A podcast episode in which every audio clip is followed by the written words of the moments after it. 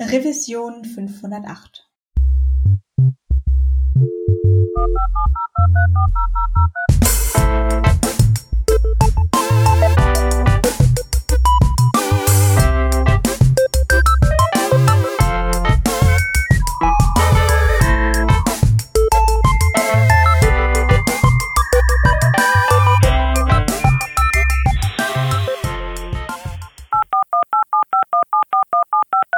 Diese Revision von Working Draft wird euch präsentiert von Hörerinnen und Hörern wie euch. Auf patreon.com slash workingdraft könnt ihr uns ein paar Euro in den Hut werfen.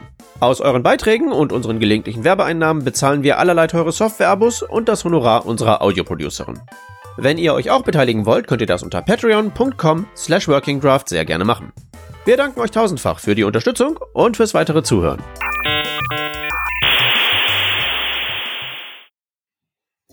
Hallo bei Revision 508 vom Working Draft. Wir sind heute zu dritt, haben vom Team dabei den Hans. Hallo. Ich bin die Vanessa und unser Gast des Tages ist der Ole Michaelis. Hallo Ole. Moin. Möchtest du gleich loslegen und ein paar Worte über dich selber sagen, wer du bist, was du gerne machst, warum du hier bist? Sehr gerne. Ich bin hier, weil ich den Working Draftern zum 500. Geburtstag gratuliert habe und mich geoutet habe als Hörer der ersten Stunde ähm, ja. mit Verweis auf die Technikwürze. So alt bin ich auch schon. so, äh, so viel zum Thema Intro. Ja, ich bin Ole, ich komme aus Hamburg, bin seit viel zu langer Zeit schon Softwareentwickler ähm, und mache das gerne und viel zum Geldverdienen und zum Spaß. Und wenn ich das gerade nicht mache, dann habe ich Kinder. Das reicht eigentlich als Freizeitbeschäftigung. Ja, ich habe vorhin schon auf deine Webseite geschaut und äh, ich sehe gleich, du bist Konferenzsprecher, du hast bereits eine So Coded organisiert. Warum ging es denn Jawohl. da? Ja, yeah. genau, das haben wir schon mal gemacht. Das haben wir sogar schon zweimal gemacht. Das war eine Softwareentwicklerkonferenz hier in Hamburg. Das haben wir zum ersten Mal 2013 gemacht und danach nochmal 2015 weil wir selber, also ich und Torben, mit dem ich das zusammen gemacht haben, wir der Meinung waren, dass, dass wir das, was wir im Ausland gesehen haben, bei den richtig coolen Konferenzen, dass wir das auch können und auch nach Hamburg holen wollen. Und weil wir die Tech-Szene in Hamburg zum Positiven verändern wollten, weil wir durch die diversen Großkonzerne und, und durchaus Big Money, was hier manchmal herrscht, ähm, mal ein bisschen den Staub runterpusten wollten und halt viele internationale Gäste eingeladen und versucht haben, ein cooles Programm aufzusetzen. Und ähm, ich glaube, das hat gut funktioniert damals. Also für uns, wir hatten Spaß. das Feedback war auch gut. Ich, ich stelle es mir nur als wahnsinnig, wahnsinnig viel Arbeit los. Aber ihr habt, du hast ein Bild dazu nebendran gepostet. Ihr wart in der Kirche. Das schaut ja bombastisch aus. Wahnsinn. Ja. Wir waren in der Kirche, genau. das war 2015, aber das war, das war mega cool. Also die Location, das war die Kulturkirche hier in Altona. Um, und das ist einfach als Konferenzlocation war das mega. Wir konnten im Kirchengarten im Sommer da draußen noch grillen. Um, wir hatten irgendwie Couches, wir hatten coole Technik um, ähm, und Konfettikanonen, die wir uns extra noch ja. gemietet haben. Das war das darf es ja auch verrückt. Also ich glaube, wenn jemand zurück zur Kirche konvertieren würde, dann wärt ihr so ein Grund dafür. Das schaut hammer aus. ich, äh, übrigens, ich äh, wollte gerade sagen, ich hätte mal 2015 da sein sollen. Ich war aber 2013 auf deiner Einladung mhm. hin ähm, auch am Start gewesen. Mhm. War ja auch noch ein bisschen, glaube ich, Ruby fokussierter. Äh, ähm, Wir haben halt Ruby Background, ja, oder haben, ja, ja genau. Äh, ja, genau. Aber ich glaube, dass ähm, das ist auf jeden Fall mega äh, cool gewesen damals. Ist halt schon echt lange her. Habt ihr denn vor, die nochmal zu machen? Ja, also momentan ist es sowieso mit, mit Treffen nicht so. Ja, ähm, wir haben uns da schon ein paar Mal wieder drüber unterhalten. Wir hatten immer ein bisschen das Problem, dass wir nur, also wir haben das halt immer aus Spaß heraus gemacht und das war auch der Antreiber. Aber nur weil wir Spaß haben, verkaufen wir halt keine Tickets. Mhm. Das war immer so das Problem bei der ganzen Sache. Um, ähm, und das war eigentlich auch der Grund, warum sich das so verlaufen hat, weil wir dann, also wir hatten halt nicht die Zahlen, wo sich das gelohnt hätte bei den Ticketverkäufen. Und auf Klinkenputzen hatte dann auch wieder keiner Bock, deswegen hat es keiner gemacht.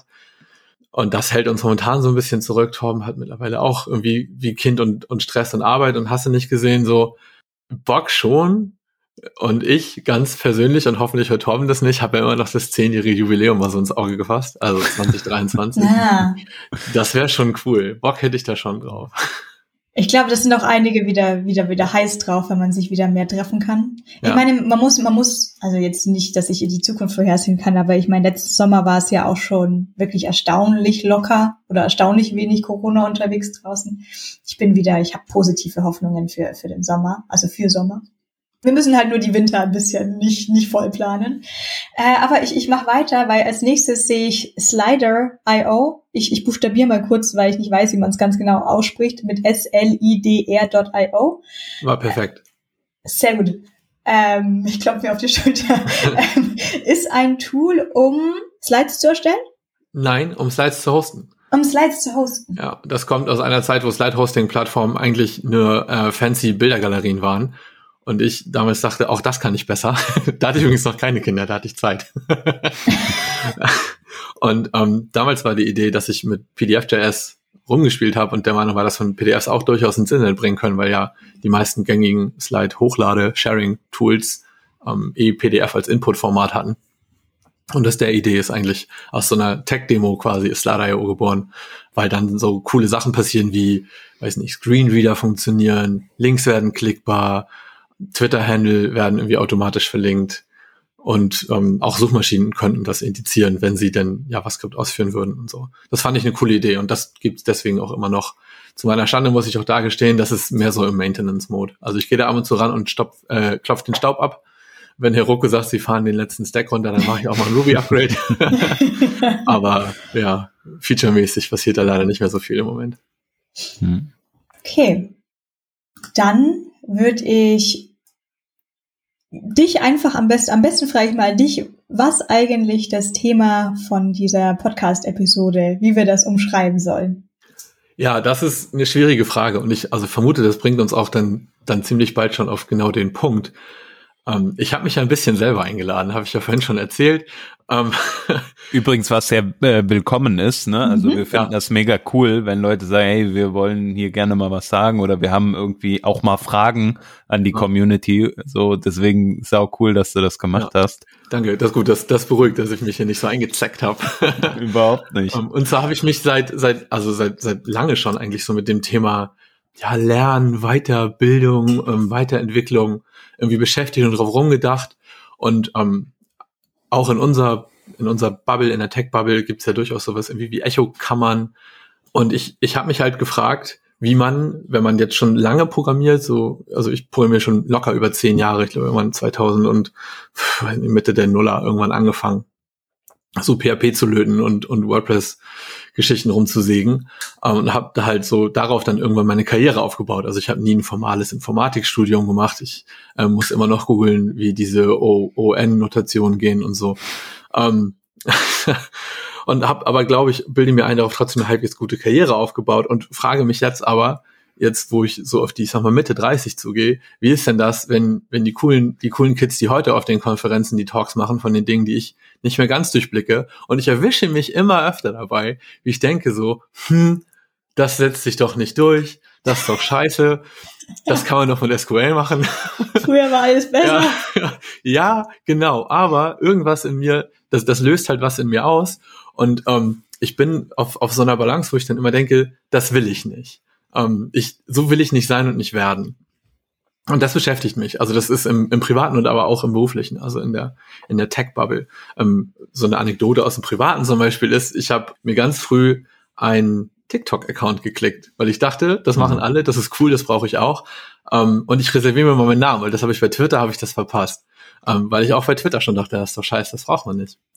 Mhm. Hab mir meinen Namen geklickt und dann die App gelöscht, weil ich dachte, jetzt hast du das richtig schlau gemacht. Wenn man sich das Dorf durchsetzt, dann hast du den. Dann war das ein paar Jahre später groß. Ich wollte mich anmelden und habe gemerkt, dass ich mich vertippt habe. Hat also nicht funktioniert. Ja, und das, das beschäftigt mich so ganz generell. Und das, ich habe das Gefühl, das wird mehr. Diese Dinge, die ich, die ich irgendwie ablehne und wollte das mal mit anderen, mit anderen durchdiskutieren, also mit anderen anderen Techies, die halt auch schon irgendwie länger dabei sind. alten Menschen, Hans. Moin. Das, das habe ich, das habe ich nicht gesagt. Na, ich, ich fände ich fänd's super interessant. Ich, wahrscheinlich ist es aber schwer zu sagen, ob das jetzt tatsächlich vielleicht auch so ein Altersding ist, sich wieder, oder so ein Erfahrungsding, dass man da vorsichtiger wird und eher denkt, gut, vielleicht setzt sich das jetzt nicht durch, weil man das eben schon tatsächlich miterlebt hat, dass coole, wirklich cool klingende Sachen dann sehr schnell doch wieder aus der Mode waren. Er fragt mich aber auch, ob das ähm, auch einfach so ein modisches Ding ist, dass es mehr Leute gibt, die auf Twitter aktiv sind, dass es mehr laute Leute gibt, die vielleicht den Hype machen und ob das früher dieses Social Networking vor fünf, sechs, sieben Jahren einfach noch nicht so laut war und wenn es da was Neues gab, dass man da generell einfach ruhiger damit umgegangen ist. Ja, ich, also ich glaube, Erfahrung macht da durchaus, ähm, macht da schon großen Unterschied, ne? Weil ähm, man sagt ja auch, die, also viele wiederholen sich und ich erwische mich jetzt halt auch immer ganz oft dabei, ich sage, das ist doch, das ist doch quasi wie das da. Ne? Also ich, das sieht halt irgendwas aus wie was, was ich schon kenne. Um, ähm, und das ist aber auch das, was ich immer gehört habe, als ich die damals, da, damals, mhm. also die Sachen vor, weiß nicht, fünf, sechs Jahren, um, ähm, wo ich so auf der Hypewelle immer vorne mitgeritten bin, um, ähm, auch quasi gehört habe von den Leuten, die dann nochmal wieder fünf, sechs Jahre älter waren. Und ich glaube, dass da Erfahrung wirklich einen großen Unterschied macht. Mhm. Also ein wichtiger Aspekt, den ich, ähm, den ich in jedem Fall auch sehe, ist, dass die Community, gerade was so die Frontend-Thematiken anbetrifft, halt ganz stark äh, professionalisiert ähm, wurde in den letzten, sagen wir mal auch, ja, kann schon fast zehn Jahren sagen. Ne? Also mhm. als ich irgendwie angefangen habe, in dem Beruf zu arbeiten ähm, oder das so nebenher so ein bisschen gemacht hat, da, da war viel noch so, man musste ausprobieren, bis man wusste, was das Richtige ist. Ich weiß noch, meine meine Arbeit im Open Source Bereich für, für HTML5 Boilerplate damals, das war halt sehr, sehr viel testen, ähm, irgendwelche Browser öffnen auf, äh, keine Ahnung, äh, mal auf dem Windows und mal auf dem Mac. Wie viel machen wir davon heute noch? Nicht mehr ganz so viel, mhm. weil braucht man halt nicht, weil ist halt alles eine ähnliche Engine und, und, und. Ja, es ist alles viel einfacher geworden sozusagen. Und vor allem ist die Community halt viel, viel größer geworden oder zumindest gefühlt viel größer. Es gibt viel, viel mehr Menschen, die sich mit diesen Themen beschäftigen, weshalb einen, also sozusagen der Way Forward sich meiner Meinung nach halt, das ist ein ganz großer Aspekt, viel klarer erkennen lässt. Ja, so ich, ich nehme jetzt mal irgendwie, weiß ich nicht, JavaScript Libraries oder so als als so Frameworks wie beispielsweise Backbone auf den Markt kamen, ja, da war das halt so ein Thema so. Und dann gab's halt diese große Abspaltung, brauchen wir jetzt so ein Framework wie Backbone und braucht man da noch einen Aufsatz, dann gab's noch irgendwas Marionette oder wie auch immer, ne? Dann gab's noch irgendwie, da mussten wir da erstmal lernen, was ist das überhaupt und wofür kann man das gebrauchen. Aber eigentlich reicht doch jQuery, oder?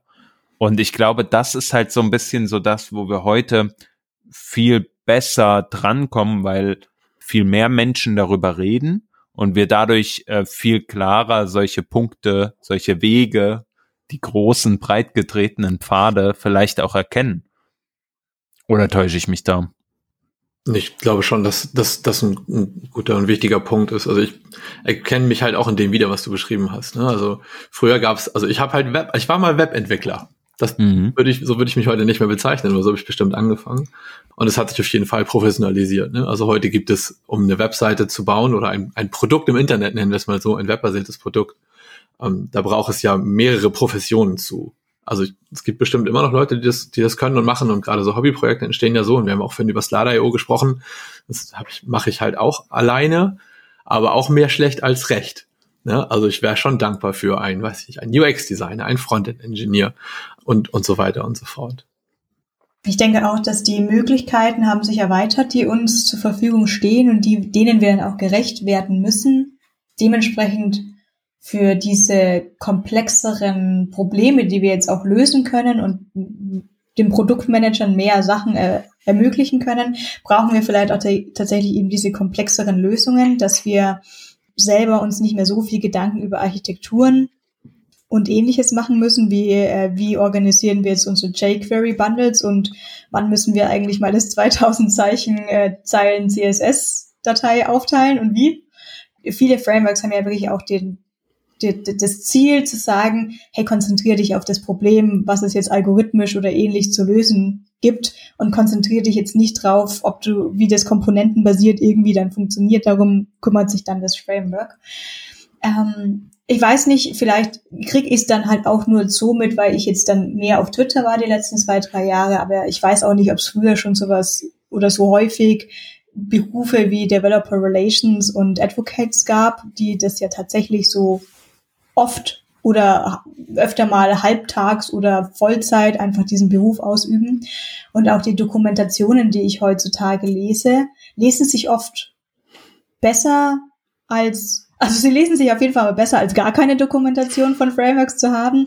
Aber früher hatte ich schon das Gefühl, es liest sich alles wie so eine Man-Page und sehr, sehr, sehr, sehr technisch und ein bisschen, okay, ich habe das jetzt verstanden, was das tut, aber ich verstehe noch nicht, warum ich es einsetzen soll. Und heutzutage viele Dokumentationen, die sich dann wirklich da durchleiten. Was sind die Hintergedanken von dieser Funktion? Und dass das einen dann vielleicht schon auch eher dazu bringt, ja, okay, vielleicht ist die, die Idee besser, als ich erst dachte, weil da scheint sich jemand mehr Hintergedanken zu haben. Vielleicht habe ich früher auch manche Sachen, Plugins, gleich abgeschrieben, weil ich nicht kapiert habe, worum es gehen soll. Ich finde, mit dem, mit den Manpages hast du einen interessanten Punkt aufgemacht, weil es durchaus heutzutage alles sich Mühe gibt, offener zu sein und anfängerfreundlicher und es durchaus viel Gatekeeping gab und da viel für geworben wurde, dass es das weniger gibt und dass man dass man offener wird, dass die Community an sich offener wird und auch ähm, anfängerfreundlicher und auch. Ja. Ich weiß, als ich im ersten Semester studiert habe, ähm, da hatten wir, was weiß ich, für eine komische Informatikübung, Einführung in die Programmierung, das war eine Übung. Und irgendjemand wollte auf, also der, der Übungsleiter wollte, ich glaube, irgendwie auf 256 ich, ich weiß echt nicht mehr, worum es eigentlich geht, aber irgendjemand wusste 256 die Zahl irgendwie nicht. Und das, der, der war für fünf Minuten, war, ist der schier verrückt geworden, was dieser Person, also was dem Studenten oder der Studierenden, ich bin mir nicht mehr sicher, wer es war, einfällt, überhaupt sich zu trauen, das zu studieren und einfach raus hier, das ist eine Frechheit, wie kann man nicht wissen, was, äh, oder was, was, wie viel Bits ein Byte, ey, was weiß denn ich? Ähm, und das ist ja komplette Frechheit. Und das war eher schon wirklich so, so eine geschlossenere Gesellschaft. So, naja, du weißt doch nicht alles, du darfst hier gar nicht erst rein. Mhm. Stimmt, es ist heutzutage echt benutzerfreundlicher geworden. Also Benutzer im Sinne von Developer, der die ein Tool benutzen möchte. Ja. Ich bin der Meinung, dass man aber halt heutzutage halt auch in einer ganz anderen Situation ist als damals. Ne? Wir sagen jetzt so oft früher, äh, das müssen wir vielleicht nochmal definieren, so, aber wenn man mal jetzt vor zehn Jahren einfach nimmt oder so, wo ich mir überlege, okay, damals hattest du gar nicht den Need irgendwie auch in, in dieser Community dir einen Namen machen zu müssen, weil mhm. dein Tool war geil und jeder hat sich sofort drauf gestürzt, ja, weil wenn es da war und es war geil, dann wollte sowieso sofort jeder haben.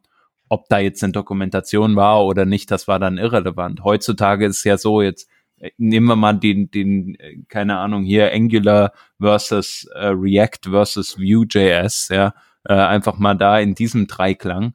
Ähm, da wirbt man ja um die Entwicklerinnen und Entwickler, ja. Und wenn man dann Tools drumherum entwickelt, ist es jetzt ein Next.js, ist es, weiß ich nicht, was es, äh, was es sonst noch für Tools sind, ja. Wenn die nicht top gepflegt und maintained sind, ja, eine Top-Dokumentation haben, die Leute gehen halt woanders hin. Dann gucken sie halt woanders und dann sind wir bei einer ganz normalen Marktsituation in Anführungsstrichen. Ja, der Markt reguliert sich an der Stelle dann ist ja fast so, ne? es gibt kaum Guide, also sozusagen kaum äh, äh, Guardrails oder so, äh, sondern der reguliert sich dann selbst, ne? Und die Dinge, die halt irgendwie einfach zu erlernen sind, die äh, werden halt dann auch einfach in die Masse äh, sozusagen geschippt irgendwie. Ja. Ich würde den Punkt gern, gern aufgreifen und ich habe mir auch vorher ein paar Gedanken gemacht, ein paar Fragen aufgeschrieben, die ich mit euch besprechen wollte. Du hast mir gerade ein ganz gutes Stichwort gegeben mit diesem, äh, weiß nicht, heißt das noch Framework Wars? Also Angular versus React versus Vue. Ähm, da stelle ich mir durchaus die Frage, wie unterscheidet ihr einen Hype von einem Trend? Also was sind Sachen, worauf ihr Ressourcen, eure persönlichen Ressourcen, also sagen wir mal Zeit, Investments, ähm, lernen? Investieren würdet. Also was sind so Key Facts, was ist da wichtig und was glaubt ihr ist, ist, ist relevant an einer Technologie, im Framework oder ähnlichem? Ich denke, bei Angular, Vue und React würde ich jetzt gar nichts mehr als Hype bezeichnen. Ich denke, die sind jetzt alle drei etabliert. Ich habe das Problem tatsächlich aktuell vielleicht auch vor Wochen in dem Sinne gehabt bei Veed, dem No-Bundler-Bundler, der unterm Strich Rollup verwendet, ist von dem gleichen Autor wie von View. Und das habe ich recht early auch dadurch mitbekommen, weil ich natürlich bei View-Konferenzen war, um mich da weiterzubilden und dann sofort auch von Veed gehört habe. Und da hatte ich das in mir drin. Ist das ein Hype? Es ist sowas, ähm, ja, natürlich, dieser eine Mensch ist im Endeffekt zuständig für Vue.js gewesen und da ist jetzt diese große Community rum und diese Core-Contributor, die es auch weitertreiben.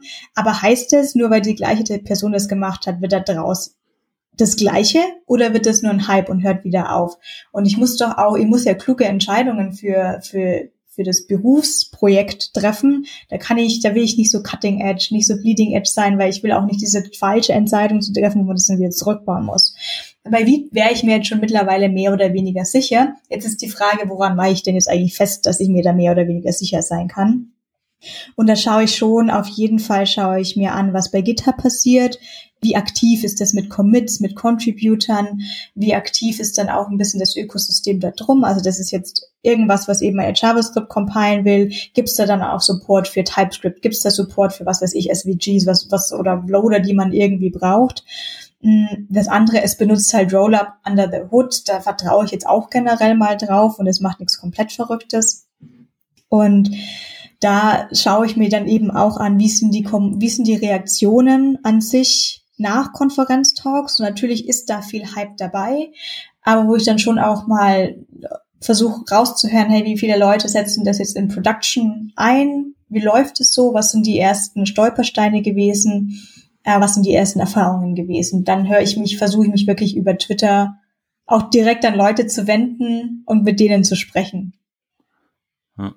Ich finde es total spannend, wie du diesen Prozess so aufgemalt hast jetzt, weil das halt ähm, zum einen natürlich muss man sich immer Gedanken machen, was mache ich jetzt für eine Software-Tool-Auswahl und das kann man ja auf alles Mögliche. Du hast jetzt anhand eines JavaScript-Bundlers irgendwie erzählt, aber wenn du das mal übertragen würdest auf irgendwie, weiß ich nicht, Software as a Service oder whatever, man hat halt immer diese sozusagen diese Hard Facts, auf die man guckt und dann kommen halt immer noch die weichen Sachen dazu. Ne? Du sagtest gerade so, wie reagiert eigentlich die Community nach einem Talk? Was ich halt auch noch ganz spannend finde und das ist für mich halt immer irgendwie entscheidend, zu wie viel Prozent erfüllt dieses Tool halt irgendwie den Need, den ich gerade habe. Und das ist für mich persönlich immer so eine riesen Hemmschwelle, nenne ich es jetzt mal was Neues überhaupt sich anzugucken. Also für mich ist es ganz häufig so, ich gucke mir gar nichts an, wenn ich das nicht unbedingt brauche. Und nur wenn ich unbedingt etwas anderes brauche, dann schaue ich es mir auch an. Und ich habe diesen mega krassen Luxus, dass ich hier in diesem Podcast sitzen darf mit so vielen krass äh, wissenden äh, Gästen und Co-Hosts, ja, die einem immer wieder was erzählen. Ähm, das kann äh, die das kleinste Detail im äh, TypeScript-Universum sein oder halt irgendwie die neueste, ja.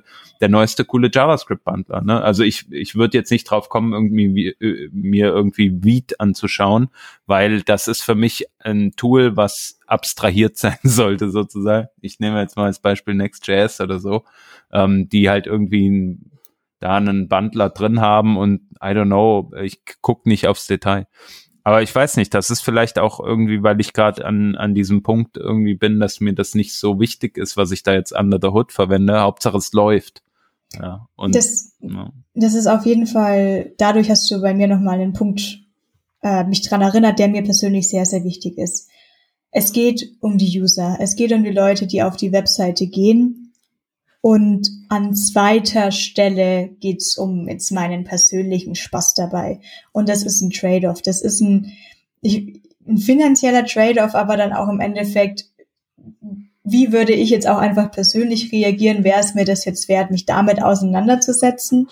Es gibt ein paar redundant Tasks auch wirklich in meinem privaten Leben, die ich mache, obwohl sie so ein bisschen bescheuert sind aber mich jetzt eher damit zu beschäftigen, welche Lösung ich mir sonst einfallen müsste und wie ich die zu maintainen hatte, da mache ich halt eher teilweise redundante Sachen. Das ist jetzt nicht so ganz so, wie, wie man sich das, den Developer Lifestyle so vorstellt. Es soll schon irgendwie alles wegautomatisiert werden. Aber es wird an einer Stelle gefährlich und dann es wird an der Stelle gefährlich, wenn die Developer Experience besser wird als die User Experience.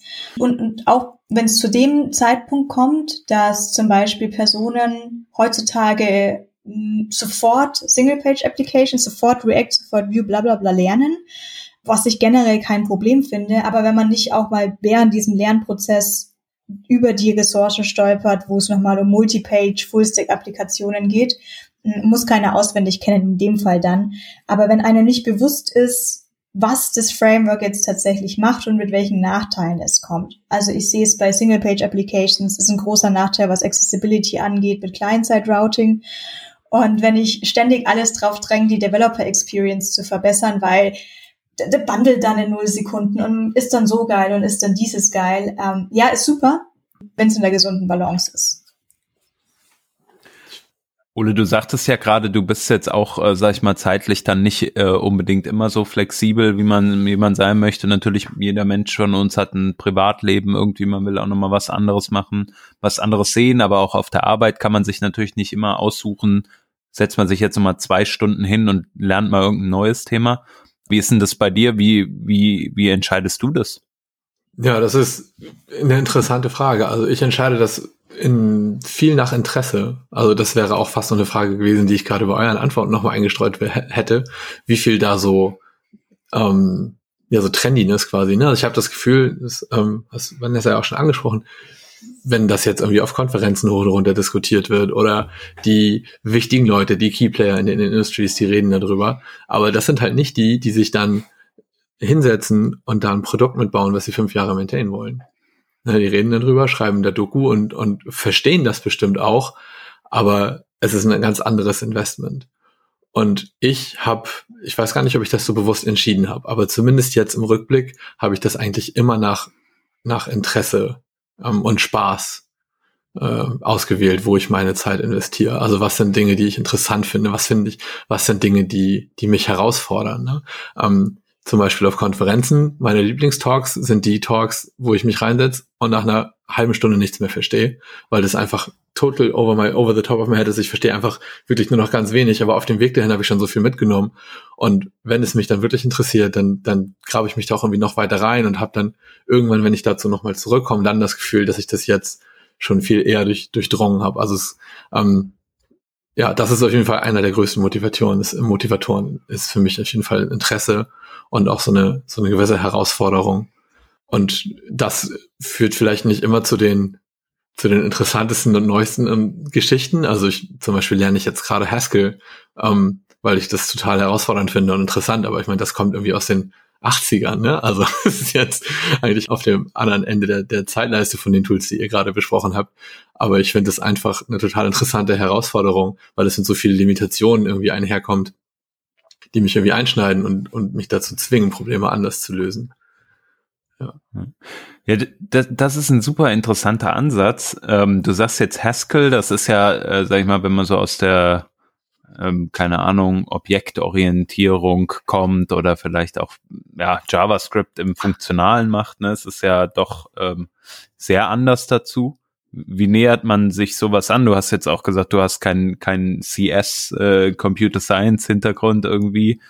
Hm, wie, wie gehst du an so neue Themen ran?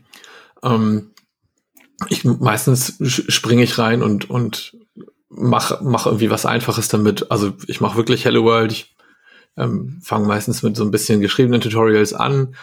Mittlerweile haben ja wirklich die meisten Tools, Sprachen oder auch Frameworks eine ganz gute Getting Started ähm, Guides. Ne? Also man, man kommt da schon voran ähm, und kriegt zu so den, zumindest das, das Development Environment meistens immer schon mal so hin, dass man dann von da aus sich weiterentwickeln kann.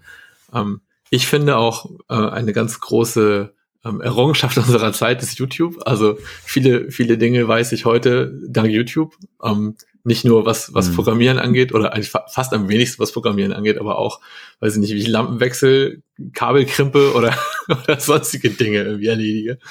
Ähm, das, das finde ich schon durchaus, ähm, durchaus relevant. Ich äh, bringe mir selber wenig über Bücher bei, habe aber selber die schmerzhafte Erfahrung gemacht, dass das durchaus sehr, sehr gut funktioniert.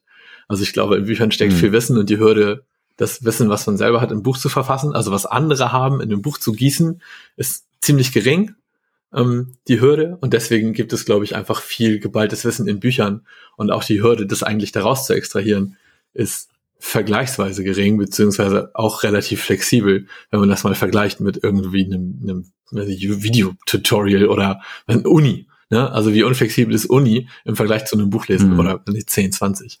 Ähm, wobei ich jetzt auch gar nicht andeuten möchte, dass irgendwie eine Universitätsdegree mit 20 Bücher lesen irgendwie gleichzusetzen wäre. Also das ist bestimmt nicht. Es sind schon 25. Ja. Nein, Spaß. Ähm, ja, aber was ich sagen äh, wollte zum, zum Thema Bücher, also mir fällt es unheimlich schwer zu lesen, weil ich so, keine Ahnung, durch dieses Digitale halt doch sehr anders irgendwie ähm, fokussiert bin, sage ich jetzt einfach mal, ja. Ähm, und wenn man dann aber Bücher liest, dann liest man das nur das und man ist so fokussiert auf das, was gerade da passiert, dass das Wissen irgendwie ganz anders, finde ich, in, in den Kopf geht. Ähm, und bei YouTube-Videos oder bei Podcasts oder so, ich bin da halt immer so irgendwie sch super äh, schnell den Speed bitte verändern, weil ich das sonst irgendwie nicht so folgen möchte oder so, keine Ahnung. Aber dadurch übersieht man halt auch vielleicht viele Details, macht sich die Gedanken nicht so parallel. Ich weiß nicht, ob euch das auch so geht. Ja, mir geht das auf jeden Fall auch so, so ganz oft ähm, so lesen im, im Netz oder auch Tutorials oder so, so direkte Fragen quasi so recherchieren.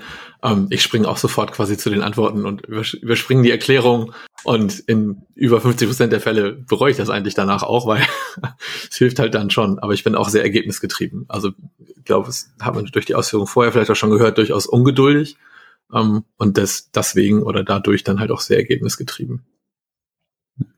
Man kennt es dieses von unten nach oben den Artikel lesen, mhm. weil man bei der Lösung war, dann funktioniert die aber nicht sofort und dann muss man doch noch, ach, in dem, ah, da muss ich aber den da oben drüber. Ja, ja wer kennt's nicht? Stack Overflow den grünen Haken suchen. ja, ja, sofort, sofort. Und dann wird aber in der Frage ein ganz anderes Problem beschrieben und auf einmal stehst du da. Ne? Wie macht ihr das denn? Neue Sachen sich an, an, aneignen und drauf schaffen. Ich denke, das, was der Hans gerade schon erwähnt hat mit, ähm, ich habe ein besseres Gefühl, seit ich irgendwie in der Community ein bisschen mehr drin bin und einfach so beim Podcast einfach ein paar Sachen abhaken kann. Es gibt vor, hm, ich würde mal sagen, so vor drei bis vier Jahren bin ich sehr drüber gestolpert, was jetzt mit AWS passiert und mit Docker passiert und Kubernetes passiert. Und da war ich auch ähm, im Kollegenkreis irgendwie so eher mit Leuten zusammen, die sich eben sehr dafür interessiert haben und auch, auch mit Arduinos und Raspberries und Hardware Guy soll, sollen wir nicht mal so ein Hardware Hackathon machen und alle schauen mich mit großen Augen an und pff, äh, nee, ist mir so Hardware ist mir auch so vollkommen egal. Also könnte mir gar nicht mehr egal sein. Da habe ich aber auch ein echt schlechtes Gefühl bekommen, als an, alle anderen so dann drauf waren. Und ich habe mir gedacht, okay, muss ich das jetzt machen, sonst bin ich kein, keine gute Entwicklerin mehr. Also da habe ich ein bisschen gezweifelt. Und ähm, jetzt heutzutage, ich habe mich riesig gefreut, als der Stefan letztens irgendwas über Serverless erzählt hat.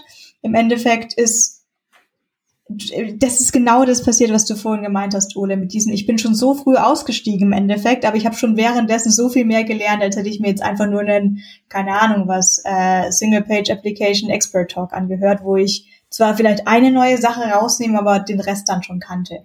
Und das hätte ich bestimmt auch früher super gern mal über ein Raspberry oder dann auch über AWS gehört, weil es war für mich immer eine dunkelgraue Blase und ich wollte dann auch mal so ein Docker-Tutorial machen. Im Endeffekt ist es bestimmt alles halb so schlimm, aber ich hatte schon vorher Bammel, weil ich dachte, ich muss es jetzt können. Also das waren so eher fast negative Erfahrungen, die dann super sind, wenn man mal einfach mit jemandem sprechen kann, der sich da auskennt und auch normal mit dir spricht, ohne dir jetzt was verkaufen zu wollen ähm, da war es natürlich auch im Endeffekt so, dass ich, es, ja, wie Hans, du hast es auch schon vorher gemeint, ich denke, dass ich Serverless nicht brauchte und daher wäre es wirklich so, okay, ist auch im Endeffekt jetzt auch nicht schlimm, wenn ich es nicht lerne.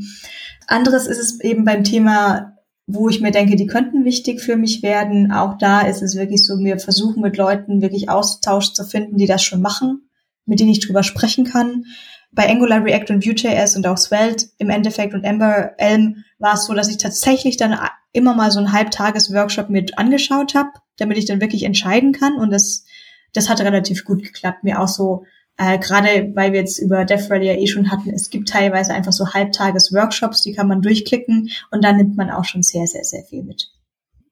Ein Mittel, was ich vielleicht noch hinzufügen kann, von dem, wie ich das angehe, ist ganz viel Wiederholung irgendwie. Ich bin selber ein Mensch, der manchmal Dinge einfach zwei, dreimal erzählt den Leuten, mit denen ich zusammenarbeite, gerade wenn es um irgendwelche Sachen geht, die mir wichtig sind persönlich, ja. Äh, auch in anderen, äh, keine Ahnung, ich sage jetzt einfach mal agile Arbeitsweisen beispielsweise, ja, dann erzählt man halt zum vierten Mal, warum eine Retrospektive halt ultra viel Wert für ein Team hat oder so. Aber es macht halt nichts, dass man das viermal erzählt hat. Die drei Leute winken ab und so, ach, der Reine ist schon wieder. Oh, ja. Aber Rede, die anderen sagen vielleicht. genau. Und äh, gen äh, genauso ist es halt, finde ich, auch im Technischen. Also ich finde zum Beispiel Thema Serverless, äh, Vanessa, das fand ich super interessant. Hm, als ich das auch zum ersten Mal irgendwie angegangen bin, äh, das Thema und davon was gehört habe, da war es halt auch noch so ultra weit weg. Und als ich jetzt den Podcast, den ihr neulich mit, mit dem Stefan, als er da äh, über diese besagte Folge gesprochen hat, äh, geredet habt und ich mir das im Nachgang angehört habe, da fand ich, haben so viele Dots einfach schon so connected, ja, und man hat schon viel, ach, und da ist das der Vorteil, mm, ja, okay, cool, ja, danke, ja, super. Und das geht mir halt bei ganz, ganz vielen Themen so. Nehmen wir mal CSS Flexbox, ja. 50 Mal alles falsch gemacht, aber dann liest du den gleichen Artikel nochmal und dann weißt du, ah ja klar, und dann weißt du's, ja. Und das finde ich, das ist halt so ein, so ein Mittel, äh, was mir persönlich total hilft, einfach äh, viel auch zu dem Thema dann zu konsumieren, nicht unbedingt in der, also nacheinander, ne, nicht drei Artikel am Stück zu einem Thema, aber häufig ad hoc oder auch mit Abstand, weil in dieser Zwischenzeit, in diesem Gap, entwickelt sich ja so viel, man sammelt diese ganzen Erfahrungen dazu und so. Und das ist dann wieder das angesprochene Thema Erfahrung wahrscheinlich. Und das hat man ja bei jedem neuen Thema, was man irgendwie aufmacht. Ich hätte da noch eine, eine Frage an, an euch beide, weil das jetzt habt ihr das beide aufgemacht mit dem mit dem Serverless und ich vielleicht können wir das mal als Beispiel daran nehmen. Wann habt ihr das Gefühl, ihr habt genug gelernt, um eine Entscheidung zu treffen? Das ist jetzt ein Thema, das quasi habe ich genug verstanden, um weiterzumachen, also um es links liegen zu lassen. Also ich, so wie ich das jetzt verstanden habe, ist jetzt keiner von euch, der die Serverless Expert so. Nein, wirklich nicht. Ich mhm. auch nicht. Hands down. um, ähm, und ich, aber das bei mir ist das so ein Thema, wo ich immer denke, so ja, gesehen, taucht immer wieder auf, weiß ich nicht. Ich habe mir das natürlich auch angeguckt und ich habe ja auch schon Sachen zu gelesen. Ich habe auch mal was, so eine Kleinigkeit deployed, aber ich habe immer das Gefühl, das ist nicht genug. Ja, ich habe eine Antwort. Tatsächlich. Dachte erst, ich hätte keine. Ich würde es nicht an Serverless machen, sondern an Jamstack. Ähm, das habe ich persönlich eher als diese Erfahrung gemacht, weil das Jamstack-Thema bei mir so aufgepoppt ist, so aufgepoppt ist, so aufgepoppt ist. Und da hatte ich auch dieses in, ich glaube, ich muss das machen, sonst verpasse ich da was Gefühl ausgeartet ist. Ähm, es ist so, dass ich das beruflich gerade gar nicht brauche. Wir brauchen kein CMS. Wir hauen irgendwie die Translations in YAML-Dateien rein und es läuft, es passt so. Und dann habe ich mir aber gedacht, vielleicht muss ich es trotzdem wissen für die Zukunft, für private Themen oder etc. Und das waren, ähm, das war auch dank Storyblock einfach und dank der Agent, oh jetzt zeige ich gleich den falschen Namen, äh, dank der Konferenz in äh, Linz, wo ich dann sehr viel doch Input auf einmal dann hatte und dann gedacht habe, okay, ich weiß jetzt, ich kenne jetzt genügend Leute, aber ich kenne auch genügend Ressourcen, wo ich dann sagen könnte, ich kenne jetzt diese ganzen Ressourcen und wenn ich es jetzt brauche, dann weiß ich, wo ich da einsteigen muss. Dann kenne ich einfach so in dem Motto, dann kenne ich so den Flexbox Froggy und wenn ich es dann brauche, dann kann ich es da lernen. Und wo ich dann auch an den Punkt komme, wo ich denke, okay, wenn ich das jetzt lernen würde, wenn ich das jetzt ausprobieren würde, aber dann nicht weitermache, ähm, würde ich sie wieder fair lernen. Und das ist dauernd auch der Punkt, wo ich dann aufhöre, wo ich dann sage, okay, ich brauche jetzt gerade nicht über TypeScript Unions was zu lernen, wenn ich morgen kein TypeScript darüber schreibe, weil sonst habe ich das wieder vergessen. Ich, ich, ich finde das cool, äh, das ist so diese rationale Herangehensweise, aber manchmal hat man ja so Themen, finde ich, da bohrt man sich so in Klammern unnötigerweise vielleicht auch so rein. So geht das mir manchmal. Hast du das auch manchmal? Wärst du? Du zum Beispiel, Vanessa. Nee. Ja. Nee. Also du kannst dann, du kannst dann so abschalten. Ja, das würde mich interessieren, Ole. Ja, ähm, ganz, ganz Was viel. macht man da? Also ich, das ist, ich vergleiche das, ich würde das, glaube ich, mit so einem, mit so einem Ohrwurm vergleichen. Und das löst du ja auch, indem du dem nachgehst. oder? Also ich, ich mhm. mache das, ich gehe dem, ich gehe dem nach, ich gucke mir Sachen so an, lese das, probiere das aus, ähm, spiele damit rum, deploy was, schreibe was, je nachdem, was es ist und ähm, gehe dem so lange nach, bis ich, bis ich die Lust verliere. Also ich habe eben schon gesagt, bei mir ist das so total interessensgetrieben. Und dann bleiben halt auch mal Sachen, die ich vielleicht rationalerweise mir mal anschauen sollte, eher liegen. Also ja. Sachen, wo ich vielleicht mehr den, ähm, den Wert steigern würde. Und das wäre vielleicht auch schon so mein nächster, nächster Punkt. Ähm, dadurch, was ich ja eben gesagt habe, ich, bei mir ist das viel interessensgetrieben. Wie viel davon trefft ihr Abwägung, was den eigenen Werkzeugkasten so beschreibt? Also ich, ich würde ja mein, ähm, mein Berufsleben quasi immer so oder zum Teil so beschreiben, dass ich einfach einen gewissen Skill, einen Skillsatz habe. Ähm, da fallen Sachen rein, wie ich weiß, was eine Retro ist und wie das geht. Ich habe Scrum und Kanban gemacht, aber auch ich kann jetzt zehn Tage besser Haskell programmieren als vor zehn Tagen. So, ne, das ist, das ist da so mhm. alles drin. Und da ist es ja auch durchaus wichtig abzuwiegen. Also was, was tut ihr da rein, was tut ihr nicht da rein? Und auch woran macht ihr die äh, Entscheidung fest? Und bei mir dann ja auch ganz oft, ähm, ich glaube nicht, dass ich Skill irgendwie Geld verdiene. Ich weiß auch nicht wirklich, ob mich das irgendwie besser macht. Hätte aber trotzdem quasi FOMO und bin genau dem nachgegangen, was du eben beschrieben hast, ne? dass ich das einfach interessant fand und bin da reingedrillt so und bin so mhm. wander da so rum. Mhm. Ja. ja, ist super schwierig. Also ich muss echt für mich selber sagen, ich habe das bei ganz, ganz vielen Themen, dass ich manchmal so versacke und ähm, aber auch ganz viel darüber wissen will. Und häufig sind das Themen wie zum Beispiel Müllentsorgung in anderen Ländern oder äh, I don't know, äh, wie werden eigentlich Gebäude gebaut oder mhm. sowas, ja. Und ähm, also häufig Dinge mittlerweile, die nicht so stark mit äh, der Arbeit für mich jetzt zu tun haben. Ne? Ich muss sagen, ich habe angefangen zu programmieren wie es wahrscheinlich uns allen hier geht, irgendwie so und ganz vielen Hörerinnen und Hörern, ähm, so weil uns das Bock gemacht hat. So, wir haben Spaß daran gehabt, irgendwie da was zu bauen. Und das geht mir auch heute immer noch so. Und trotzdem muss ich sagen, Dinge, die ich lerne, ähm, die ich neu mir angucke aus dem Engineering-Bereich, die sind ganz, ganz häufig zu, also ganz stark damit überlappend, was mich persönlich voranbringt in dem, was ich im Moment tue. Muss ja auch sagen, ich bin jetzt nicht mehr so, äh, sagen wir mal, klassisch nur noch äh, oder eigentlich gar nicht mehr im Moment am, am Programmieren, außer mal privat.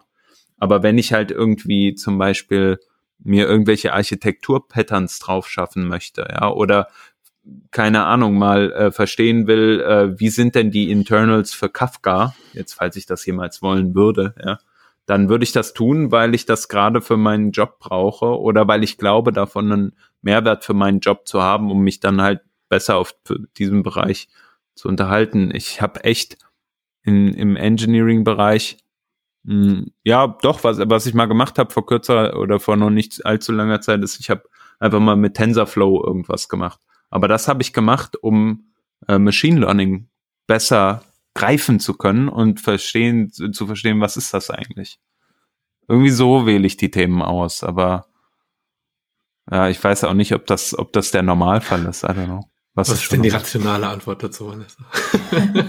du bist die Rolle der Vernunft.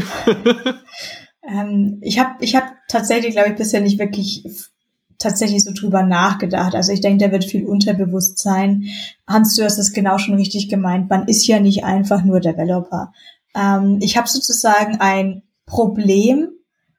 Ich, ich halte es manchmal für ein Problem, was ich habe, dass ich sehr oft mich für Projektmanagement und auch das generelle fürs Produkt UX-Design, aber dann auch UI-Design in dem Sinne interessiere.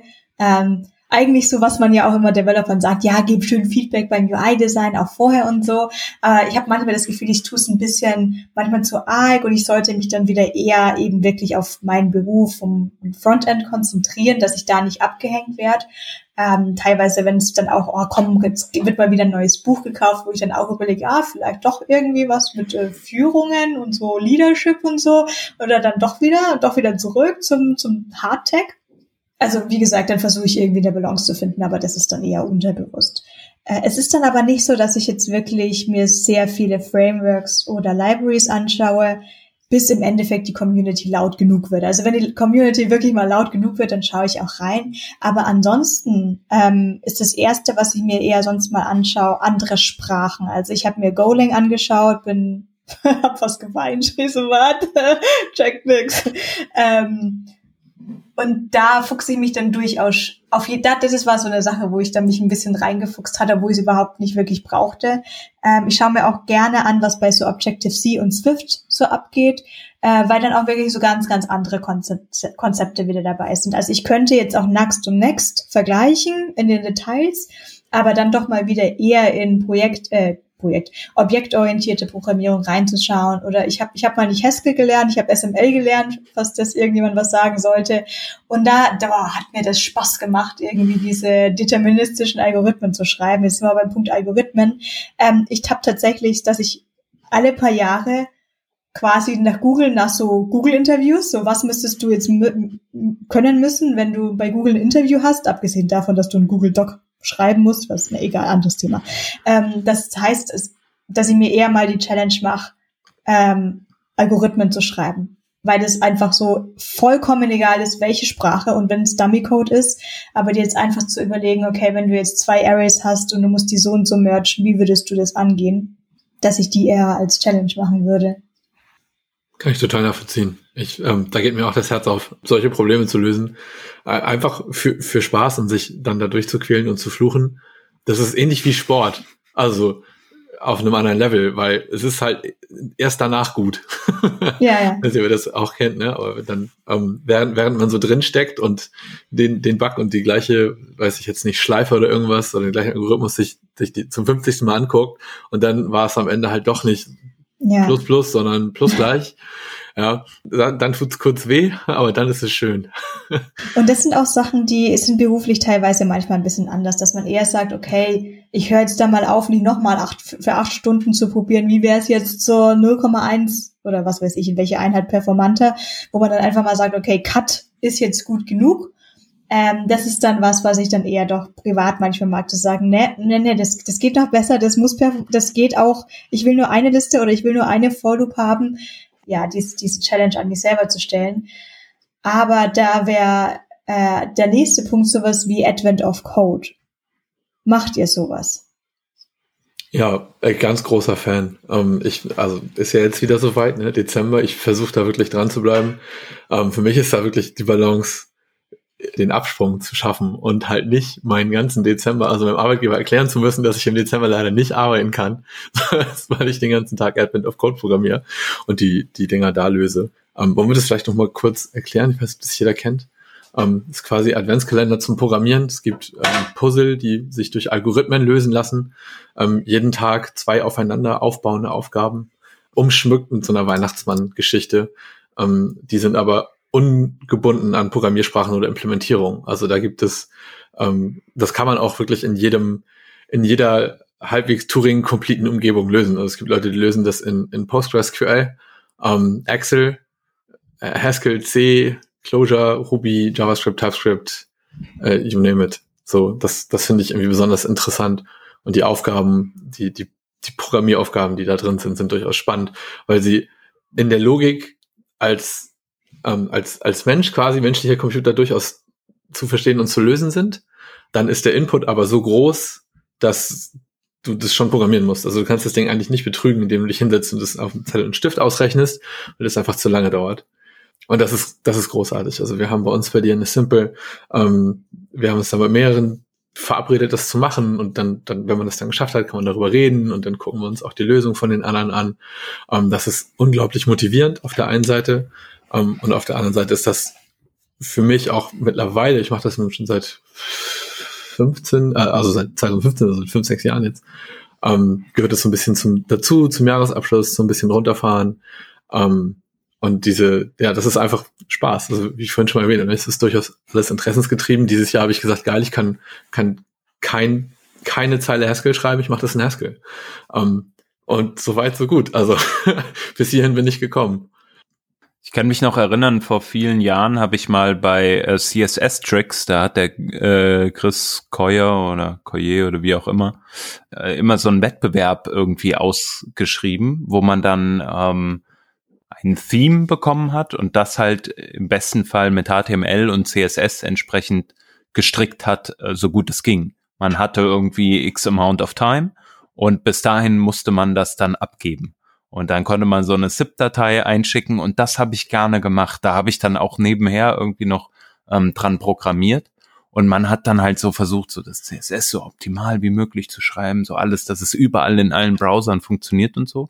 Und das hat einem damals sehr, sehr viel äh, beigebracht. Und ähm, klar, heutzutage gibt's da ganz, ganz viele andere äh, tolle ähm, Rätsel. Ihr habt jetzt gerade Advent of Code, ähm, dann gibt's diese, diese Pull Request äh, Challenge ähm, auf GitHub. Ich weiß gerade nicht, wie die heißt. 11. Was ist das?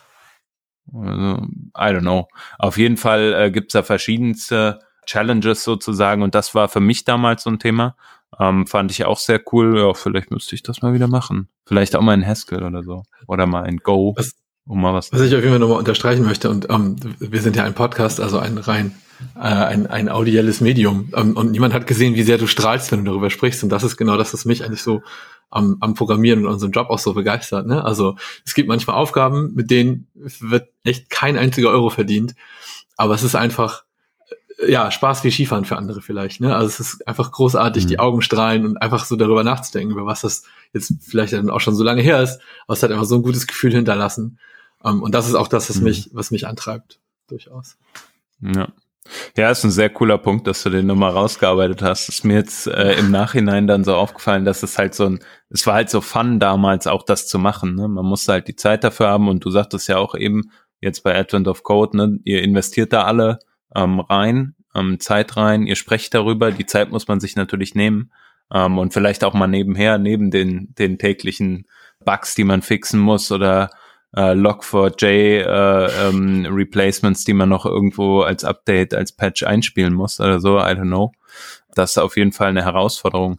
Mir ist eben noch eine Sache eingefallen und vielleicht könnt ihr dazu nochmal eure Meinung sagen. Was ich ganz viel habe, auch um mich auf dem Laufenden zu halten neben dem Podcast, sind so ja Weekly Newsletter irgendwie so. Ja, das fängt bei äh, Node.js Newsletter an, dann gibt's irgendwie ein JavaScript oder hier WebDev äh, äh, Newsletter, dann natürlich von unserem äh, äh, guten Freund im Anselm Hannemann, der ja die äh, Web Development Reading List macht. Dann gibt's irgendwie hier vom Stefan Judas ja auch noch den wöchentlichen Newsletter und, und, und. Und dann von den ganzen großen Tools irgendwie. Habt ihr auch so, so Newsletter am Start oder bin ich da eher nischig unterwegs? Ich versuch's, aber ich sammle tatsächlich mehr Newsletter, als ich im Endeffekt lese wenn ich, ich scanne die durch von den Headlines und entweder ich lösche die sofort, was bei den meisten Medien oder FTO tatsächlich der Fall ist, aber ich habe ein paar Leute, von denen ich das dann durchscanne und quasi immer schon mal abspeichere. Das wäre jetzt irgendwie vom Manuel zum Beispiel das HTML, wenn ich HTML heißt ja, glaube ich, ja. Ähm, und dann benutze ich, es ist, gibt irgendwie so eine Linkspeicher-App auf, auf iOS oder auf MacBook, irgendwie Appes oder sowas heißt die, wo ich mir dann die Links reinhau. Und dann immer, wenn ich mal Zeit habe, was jetzt dummerweise ohne Zugfahren und sowas, ohne Pendeln jetzt nicht mehr ganz so oft ist. Normalerweise hätte ich das sonst halt immer im Zug mal alles durchgelesen. Jetzt ist es eher so, dass ich tatsächlich hier so einen Notizzettel hier auf dem MacBook geklebt habe, wo drauf steht, Achtung, Tech-Newsletter heute durchlesen ähm, weil ich das sonst tatsächlich nicht wirklich mache. Schlimmer ist es aber tatsächlich teilweise bei Videokursen, bei denen ich nicht voll dabei bin. Also es gibt welche, die finde ich geil, die schaue ich durch. Ähm, gibt gibt einen View 3 Kurs von Sarah Dressner, ist einfach immer witzig zuzuschauen. Ähm, und da gibt es noch ähnliche Beispiele. Ähm, der einzige, der dann vielleicht noch mithalten kann, war X-State, ähm, was ich mir angeschaut habe weil, weil ich mir dachte, das würde mich nochmal auf ein Next Level bringen, X-State, einfach so deterministische Maschinen zu schreiben. Ich glaube, das wäre wirklich was, was ich können sollte und ich glaube, es würde auch meine aktuelle Codequalität verbessern, weil es einfach ein super Prinzip ist und auch schon ein super altes Prinzip ist, ich gar kein Hype drum. Aber wenn ich da nicht so voll dabei bin, und das ist jetzt bei Newslettern wie auch bei Videokursen dann das Gleiche, dann schalte ich auch wirklich super schnell ab. Und das kann ähm, das kann wirklich passieren. Bei, beim JavaScript Weekly ist es teilweise auch so, wenn da jetzt nicht irgendwie Super News rauskommen, ähm, die mich jetzt wirklich betreffen. Ich bin ich nicht die Person, die mir jetzt das neueste Feature von ECMAScript Whatever Version anschaue. Wenn es noch vier Jahre in der Zukunft ist, dann lasse ich das eher stehen. Für mich sind Newsletter ein, ein Generator von, von mehreren, also ein, ein Input-Stream von mehreren. Ähm, ich habe nicht so viele, also was ihr gerade aufgezählt habt, ähm, die meisten davon kannte ich gar nicht. Bin ja aber auch mittlerweile in etwas anderen, ähm, also mache einfach ein bisschen was anderes als dieser, dieser Frontend-Web-Sachen, da bin ich ein bisschen von weg.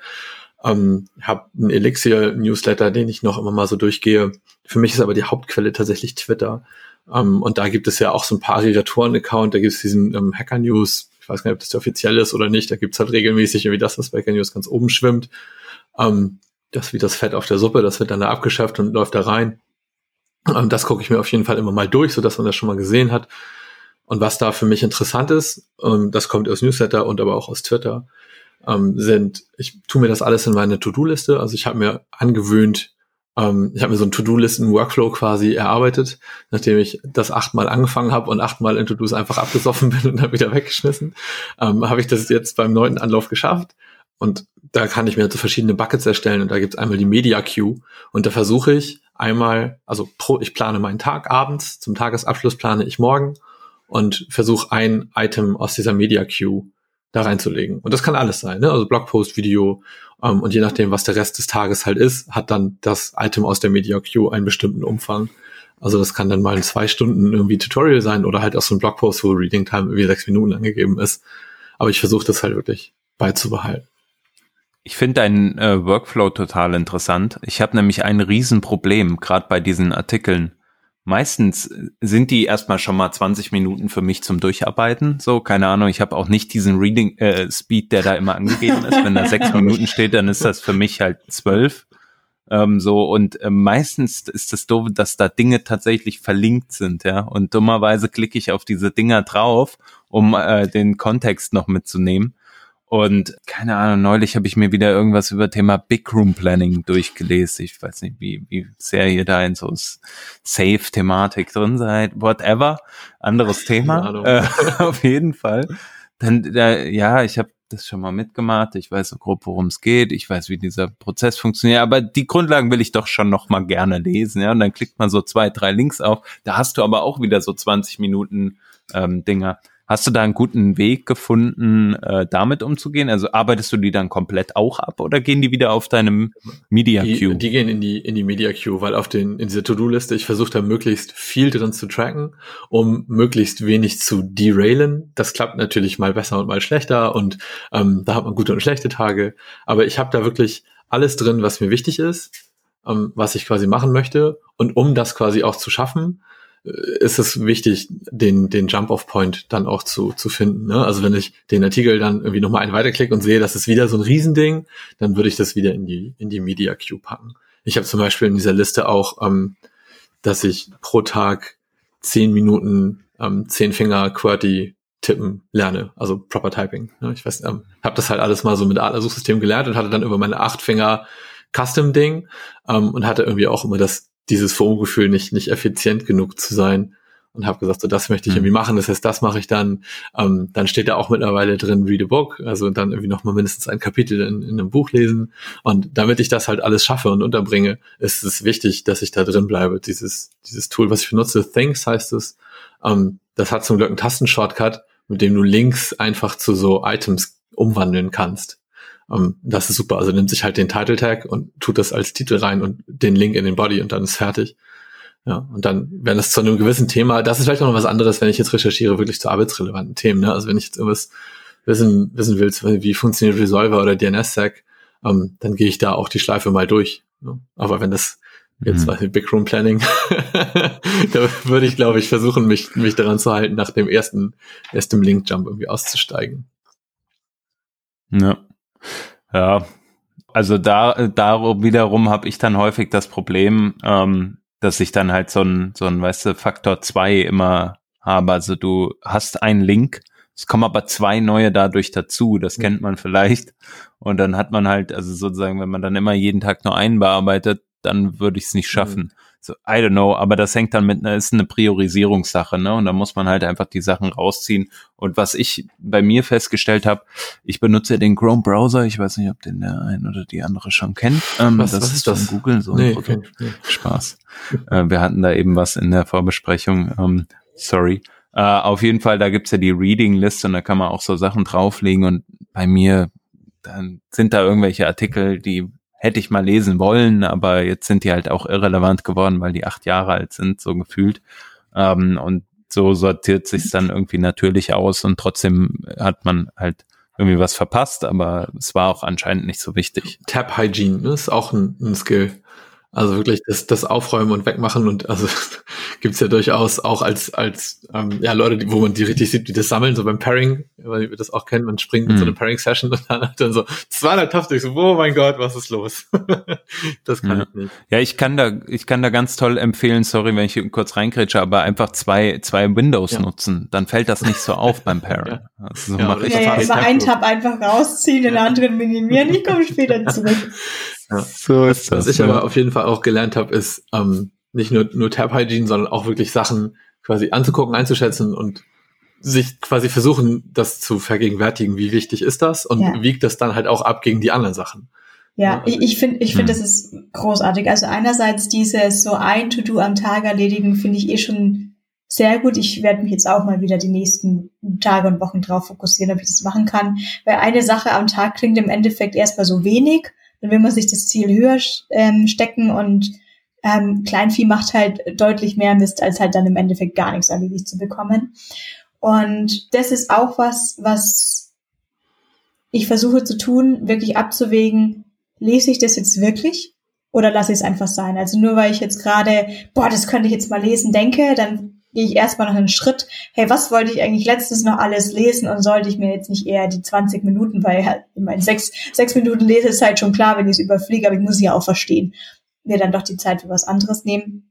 Was ich ziemlich cool fand, wir hatten Learning Sessions teilweise auf der Arbeit. Das waren aber teilweise auch Produktmanagement-Themen oder UX-Design-Themen. Es war jetzt weniger nur konkret über Development, aber je nachdem, worum es ging. Und es war wirklich sowas, ähm, ja, 30, 40 Minuten geblockt, schätze ich, glaube ich, war das. Und dann trifft man sich und es waren drei Artikel zur Verfügung gestanden. Die hat jemand davor ganz brav kuriert. Und dann zu sagen, nimm dir eins davon, lese es durch und danach besprechen wir das. Und ich glaube, dieses und danach besprechen wir das ist, was immer einen sehr großen Unterschied für mich macht, wie ich was dann tatsächlich durchlese. Äh, es wäre auch so, wenn mich manchmal jemand fragt, was hast du gerade bei Netflix angeschaut? Pff, äh, ja, äh, äh was hat er gerade gesagt? Oh, ich habe gerade gegähnt, ich habe gerade nicht, gerade nicht zugehört. Ähm, und das, das finde ich halt dann, das versuche ich dann auch gewartet zu machen. Hey, lese es jetzt wirklich so als ob du es danach jemandem erzählen würdest, wo ich dann merke, okay, dann reiße ich mich fokusmäßig mehr zusammen. Hm. Und wo ich mich halt am Anfang frage, hey, wolltest du nicht letztens dann noch doch noch das Kapitel aus dem Buch lesen? Lies doch lieber doch jetzt mal dieses, dieses Kapitel, bevor du diesen Artikel da gerade durchliest. Ähm, es gibt tatsächlich noch einen Newsletter, also es gibt noch den Newsletter von Stefan Judis, den ich ganz gern mag, der hat auch eine knackige, schöne Länge, das mag ich. Einen anderen, den ich ganz, den ich tatsächlich lese, ist der vom Working Draft. ähm, das hat aber auch äh, den Grund, weil er eben auch kuriert ist. Also jeder von uns hat ja so einen Ticken andere Interessen und dann wird es jetzt nicht eben so von so ein reiner CSS oder ein reiner HTML wird es dann eben nicht, sondern schon durchmischt und jeder kriegt so irgendwie den Hot Shit mit und wir haben dann, wir haben einen Slack-Channel, wo wir uns gegenseitig benachrichtigen von, hey, darüber bin ich gestolpert, also ich bin über 100 Sachen gestolpert, aber das würde ich mir rauspicken für den nächsten, für den, für den nächsten Newsletter, den wir raussenden würden. Und diese Mischung, die mag ich eigentlich ganz gerne, weil dann halt wieder so irgendwie so ein Serverless-Dingens dazu kommt, über den ich selber nicht gestolpert wäre, und dann weiß ich, ah, ist wieder was passiert. Und nebenbei, ähm, das tut mir jetzt leid, man sieht mich ja über Kamera und ihr denkt wahrscheinlich, dass ich so unhöflich bin, weil ich, ich scroll hier verzweifelt an meinem Handy rum, in all meinen ähm, App-Käufen und ich bin nicht weit gekommen. Es gab ein Spiel, ich spiele recht wenig auf Handys, ich bin eher so, so Switch-Spieler. Aber es gab ein Spiel auf iOS, da musste man so ein bisschen wie quasi Assembler spielen. Also man hatte da auch so Sprungblöcke und irgendwie Return to Start auf jeden Fall musste man Blöcke in die richtige Reihenfolge bringen. Und dann gab es so Menschen, die sind da so rumgerannt und haben dann das ausgeführt, äh, was du da quasi in diesen Blöcken gemacht hast. Und äh, mussten dann irgendwie Nummern zusammenzählen und es mussten bestimmte äh, Ergebnisse rauskommen. Und am Anfang war das noch so ein bisschen easy peasy. Und da habe ich mich extrem reingesteigert. Es war bis zu einem Level, wo ich bei irgendeinem Level dann 40 Minuten oder dann habe ich nicht mehr, dann habe ich nicht mehr weitergezählt. Also wo ich Stunden im Endeffekt dann für ein Level gebraucht habe, um mir einmal jetzt diesen richtigen Assembler-Code quasi an Blöcken zusammenzutippen. Und dann gab es auch noch so, ja okay, Human Resource Machine, wenn ich das kurz reinschmeißen darf. Ja, ah, hätte ich doch gleich großartig. gefragt, anstatt ja, hier fünf Minuten am Handy zu scrollen. ist großartig. genau. Und es war dann, okay, ja, funktioniert schon, aber weißt du was, gäbe eine geilere Lösung. Und ich so, okay, da gäb's eine, ich hab verstanden, da gäb's eine, und nochmals für zwei Tage, ich komme drauf, ich werde drauf kommen, ich werde drauf kommen. Ah, das, das war großartig gemacht. Ja, aber es bei dir auch der gleiche Moment wie eben ähm, bei, bei Hans ähm, mit dem, du, weil du strahlst richtig, wenn du davon erzählst und dieser, dieser Spaß, der dabei entsteht. Und das finde ich so unglaublich wichtig und ich würde mir auch wünschen, dass man das noch mehr kultiviert und herausstellt und auch vor allen Dingen normalisiert, dass das okay ist. Ne? Also seinen, seinen Interessen so nachzugehen und nicht nur diesem, diesem Karrierewerkzeugkasten, so ich gucke mir jetzt das an, weil das ist vernünftig. Weil das finde ich, ich finde das einfach, ich finde es super, wenn, wenn, wenn das treibt. Und ich glaube auch, es ist vor allen Dingen der richtige Lernmotivator. Ne? Also es, solche Sachen und was man dann mitnimmt, bleibt viel eher hängen als die Dinge, die man sich drauf schafft, weil man das Gefühl hat, man muss und es wäre wichtig. Und wenn man das nicht macht, ist man vielleicht weniger wert als, als Arbeitnehmer oder, oder Professional. Ja. Hm. Ich finde es eine schwierige Sache und ich habe darauf keine Antwort, die ich geben kann. Die ist, das ist die Frage, jetzt lernen in der Arbeitszeit oder auch sollte man lernen in der Freizeit. Und ich würde diese Entscheidung einfach wirklich jeder Person einzeln überlassen, wie man das handhaben möchte. Es ist eine charakteristische Sache. Ähm, wenn mir danach ist, dann fuchse ich mich gern mal in so einen Human Resources Machine äh, Dingens rein. Wenn mir danach ist, dann lese ich auch einen Technical Coding Dingens über Weihnachten. Ich kann aber natürlich selbstverständlich nicht sagen, dass jemand, der in der Freizeit das nicht machen möchte, in irgendeiner Weise besser oder schlechter wäre. Es ist, es ist ein super schwieriges Thema. Und so finde ich es genauso auch im Beruf dann auch ein schwieriges Thema. Wir haben nun mal nicht nur in einer Art und Weise kreativen Beruf, wo man halt auch manchmal sagen muss, ich kann, ich kann das Problem gerade nicht lösen. Ich, ich brauche bis heute, ich brauche mal eine Pause, mache das heute Abend. Auf der anderen Seite ähm, wechseln die Requirements. Und gerade sind ja eigentlich die Personen Gold wert, die sagen, hey, ich schaue mir mal das an. Ich kann noch nicht sagen, ob wir dieses Framework gebrauchen werden, aber ich kann es auch erst sagen, nachdem wir uns das angeschaut haben.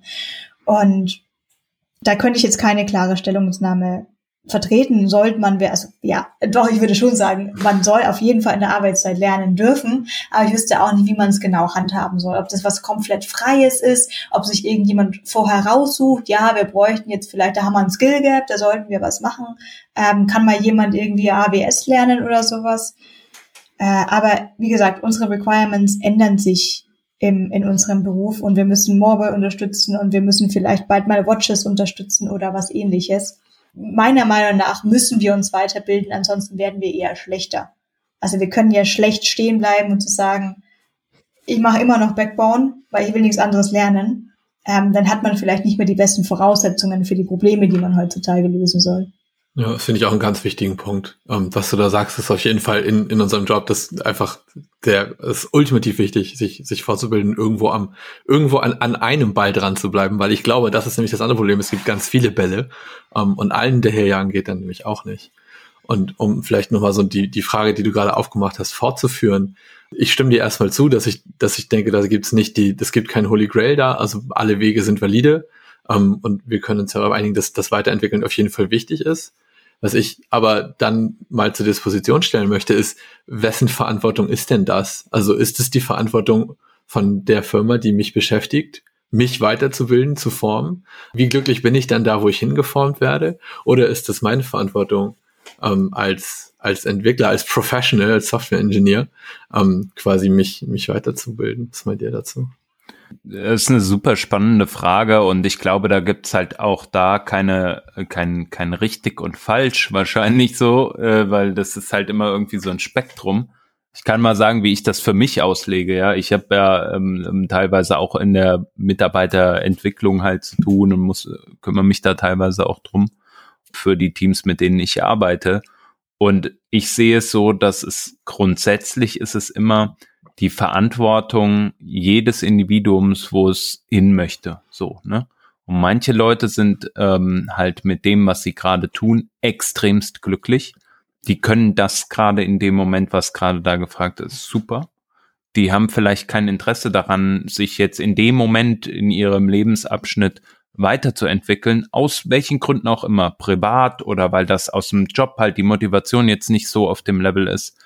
Ähm, wenn man aber für sich selbst feststellt, man möchte das gerne, ich finde, dann ist es an den Arbeitgebern, die Möglichkeiten dafür zu bieten. Ähm, was das natürlich bei großen Teams heißen kann, ist, es gibt immer die Möglichkeiten, sich irgendwie fortzubilden. Das heißt, es sind organisierte Workshops, ähm, du hast vielleicht eine Learning-Plattform oder ähnliches, ja. Und vor allem, äh, und das finde ich das Wichtige, ähm, dir wird das ständig auch angeboten sozusagen. Ne? Also wenn, wenn äh, beispielsweise es kommt eine Fragestellung auf, dann sehe zum Beispiel jetzt ich, wenn ich, wenn ich direkter Manager von, von einem, von einer Person bin, die halt irgendwie, ja, in der Entwicklung tätig ist, ne? dann sehe ich es als meine Pflicht an, wenn die Person sagt, hey, ich verstehe das bei dem Thema nicht, ich komme da nicht voran oder ich würde gerne folgendes Thema besser kennen, dass wir gemeinschaftlich Lösungen finden. So, wenn die Person sagt, ey, guck mal, hier ist ein Workshop, da habe ich Bock drauf, der kostet 350 Euro, kann ich den bitte machen? Dann ist es meine Verantwortung sozusagen, die 350 Euro jetzt irgendwo aufzutreiben, damit diese Person das machen kann. So. Und ähm, ich glaube, oder so sehe ich das, ne? Also man muss sich selbst ein Stück weit voranbringen, aber die Hürde dann dahin zu kommen, wo man gerne hin will, die muss extrem niedrig sein, so dass man das sofort aufnehmen kann, weil auch wenn die Person sich dadurch vielleicht aus dem Job, wo, wo sie gerade ist, rausentwickelt, ja, und dann vielleicht hat man dann auch keine Verwendung mehr oder die, die man kann halt vielleicht keine Teamlead-Position anbieten oder whatever. Egal, allein die Motivation, die aus sowas gezogen wird, das Wissen, was dadurch weitergegeben wird, das bringt dich als Konzern, als, als Unternehmen, ähm, als Startup so voran, ähm, dass es sich immer lohnt, jemanden fortzubilden. Das ist meine persönliche Meinung. Weiß nicht, ob mein Arbeitgeber das so 100 Prozent unterschreiben würde. Ist auch okay, aber äh, ähm, ich glaube, da gibt's auch andere Ansichten, ähm, die auch valide sind. Dadurch mit dem, was ich schon vorher meinte, wir sind in einem Beruf, wo wir uns mehr oder weniger weiterbilden müssen. Ich finde auch nicht, dass man das jetzt irgendwie täglich machen muss. Also wenn man jetzt einfach mal irgendwas sehr gut kann, dann darf man doch gerne mal für Wochen, sogar Monate, uh, das einfach nur sehr gut machen.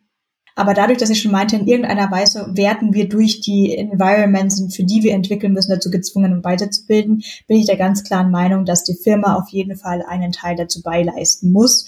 Ob das jetzt ist im Sinne von, du darfst in deiner Arbeitszeit lernen oder was wird bezahlt etc., das, das ist ja dann wirklich individuell. Was ich heute, ich meine, unser das Produkt, was wir bei der Firma, bei der ich arbeite, machen, geht ja auch in die Richtung von Firmen begleiten bei Onboardings und bei ähm, dann Development Plans etc. Was ich da bei ihr User Research schon öfter gehört hatte, gerade am Anfang, wie sehr es da hapert an Prozessen, was darf ich mir dieses Buch für 26 Euro, dieses E-Book für 1999, darf ich das kaufen? Und wo es dann ist, ja, aber wer hat eigentlich die Kreditkarte und in welchem Tool? Das, und das, Hans, meintest du gerade, dann muss man es halt auch wirklich so einfach wie möglich machen. Ich finde es auf der anderen Seite auch schwierig, wenn ich jetzt Personen ähm, irgendwo zu einer Konferenz hinschicke mit einem Zertifikat am Ende, damit man ein Zertifikat hat. Das kann schwieriger sein. Ich habe auf solchen Konferenzen Personen getroffen, die hatten eine Eigenmotivation, die hätte ich gern abgeknutscht, diese Personen. Ich habe auf diesen Konferenzen Personen getroffen, die mich angeschaut haben und gesagt haben, ja, ich bin fürs Essen hier und dann nehme ich das Zertifikat mit. Persönlich, persönlich war ich, also ich meine, ich bin, ich bin halt persönlich, ich liebe das, was ich tue und war so, oh Gott, hier ist Sebastian Springer, hier ist, hier ist der und der und ah, du kannst mit diesen ganzen Personen reden, tu was, tu was, tu was. Und ich habe ganz am Anfang, und ich glaube, vielleicht hat mich der Satz auch so ein bisschen geprägt, von einem, von einem Kollegen, das war, da war ich noch, da war ich gerade noch am Studieren, gerade so in einen festangestellten Beruf reingerutscht, ähm, der hat eine Aussage getroffen, ähm, die war, mir ist eigentlich egal, was jemand gerade kann, ob das Java ist, ob es JavaScript ist, jQuery, mir alles egal, solange die Person lernwillig ist. Und das hat mich geprägt und das, da, da würde ich bis heute dahinter stehen. Ähm, ich, ich, ich bin ja aus, ich will, will auch weiterhin vertreten, ich bin halt Webentwicklerin, ich bin keine Vue.js-Developer. Das ist gerade, worauf ich fokussiert bin. Aber es wäre mir jetzt auch, wenn ich Leute interviewen würde, ähm, es, wenn da, wenn da ein, eine Liebe für das ist, was man da ist, und das muss keine übertriebene Liebe sein im Sinne von, ja, ich code jede Nacht bis zwei und das, keine Ahnung was, mache ich auch nicht, da schlafe ich. Ähm, aber wenn, wenn diese Balance besteht zwischen die Person ist willig zu lernen und ist da motiviert und dann versuchst doch diese Person so einfach wie möglich zu machen und jetzt irgendwelche Bücher und Kurse zu kaufen. Ähm, am besten noch, das wäre jetzt eben das für mich, am Ende noch drüber sprechen, damit man es auch wirklich anschaut. Ähm, wir, wir haben jetzt auch diesen, ich habe es hin und wieder schon mal bei den vorherigen Episoden benannt, diesen CSS for JS Devs. Kurs äh, besorgt, obwohl wir sogar teilweise, also gar nicht JS-Developer sind, sondern tatsächlich aus HTML, CSS-Richtung aus kamen. Aber das ist halt, ähm, ja, es ist halt auch nett, weil das in irgendeiner Art und Weise machen wir das jetzt auch gerade zu dritt. Und man muss sich schon mal Habt ihr eigentlich mal wieder so ein Kapitel gemacht und so mal nachhaken? Ähm, ja, so eine gegenseitige Motivation im Team ist dann nochmal so ein i-Tüpfelchen drauf. Das finde ich auch einen ganz wichtigen Punkt. Also das ist eine, eine durchaus eine Kulturfrage. Ne? Also es muss zum einen ähm, vorgelebt werden. Also ich finde, man, es ist ganz schwierig, einfach zu verlangen, dass eine Fortbildung ist wichtig und äh, ihr müsst diesen jetzt machen, ähm, sondern dass es von den Personen in Führung und Verantwortung, ähm, das können einfach Leute sein, die schon zehn Jahre dabei sind oder Leute auch mit einem formalen Titel, ähm, dass sie das vorleben. Ähm, das habe ich in der, in der Vergangenheit in anderen ähm, Work Environments, in denen ich irgendwie war, mal oft gesehen, dass man sagt, ja, das ist wichtig, das ist wichtig. Ähm, dass ihr nicht über, dass ihr keine Überstunden macht, ist super wichtig. Und die Person selber war dann aber immer bis nachts um elf da. Und ich glaube, das ist beim Lernen halt genauso. Ähm, und da bin ich einfach auch super happy, dass das bei uns jetzt so eine Kultur ist, also bei uns bei dir eine simple eine Kultur ist, wo das auf jeden Fall supported wird. Ähm, mein mein Chef, der, der CEO von, von dir Simple, der führt unser Advent of Code Ranking an. Und ich glaube, das ist einfach unglaublich wertvoll. Und das wäre für mich auch, um das zu dieser Frage, die ich vorhin gestellt habe, ähm, mal zurückzuführen, auch für mich durchaus ein Kriterium, wie, wie so Learning Culture in, in Firmen generell auch verankert ist. Und ähm, auch eine, eine Frage, die habe ich neulich auf Twitter gelesen. Was, was braucht es, um bei euch ein Buch zu bestellen oder eine Line Code zu shippen? Ähm, also Interviews auch benutzen, um das, das Gegenüber zu interviewen, also dann die Firma in dem Fall. Ähm, und für mich ist durchaus auch in den letzten Jahren klar geworden, dass das, wie Lernen funktioniert und supported wird und, und Entwicklung dass das konkret beantwortet werden kann. Ne? Und wenn dann so Floskeln kommen, ja, wir haben eine Library und einen Amazon-Account, der geteilt wird, das, das reicht halt nicht. Ich habe ähm, in anderen Firmen auch gesehen, so Bücherclubs. Ähm, das habe ich, die Chance habe ich damals leider verpasst, damit einzusteigen. Aber ich glaube, das ist ja das, Vanessa, was du gerade auch gesagt hast, ne, das unglaublich, dass dich das motiviert.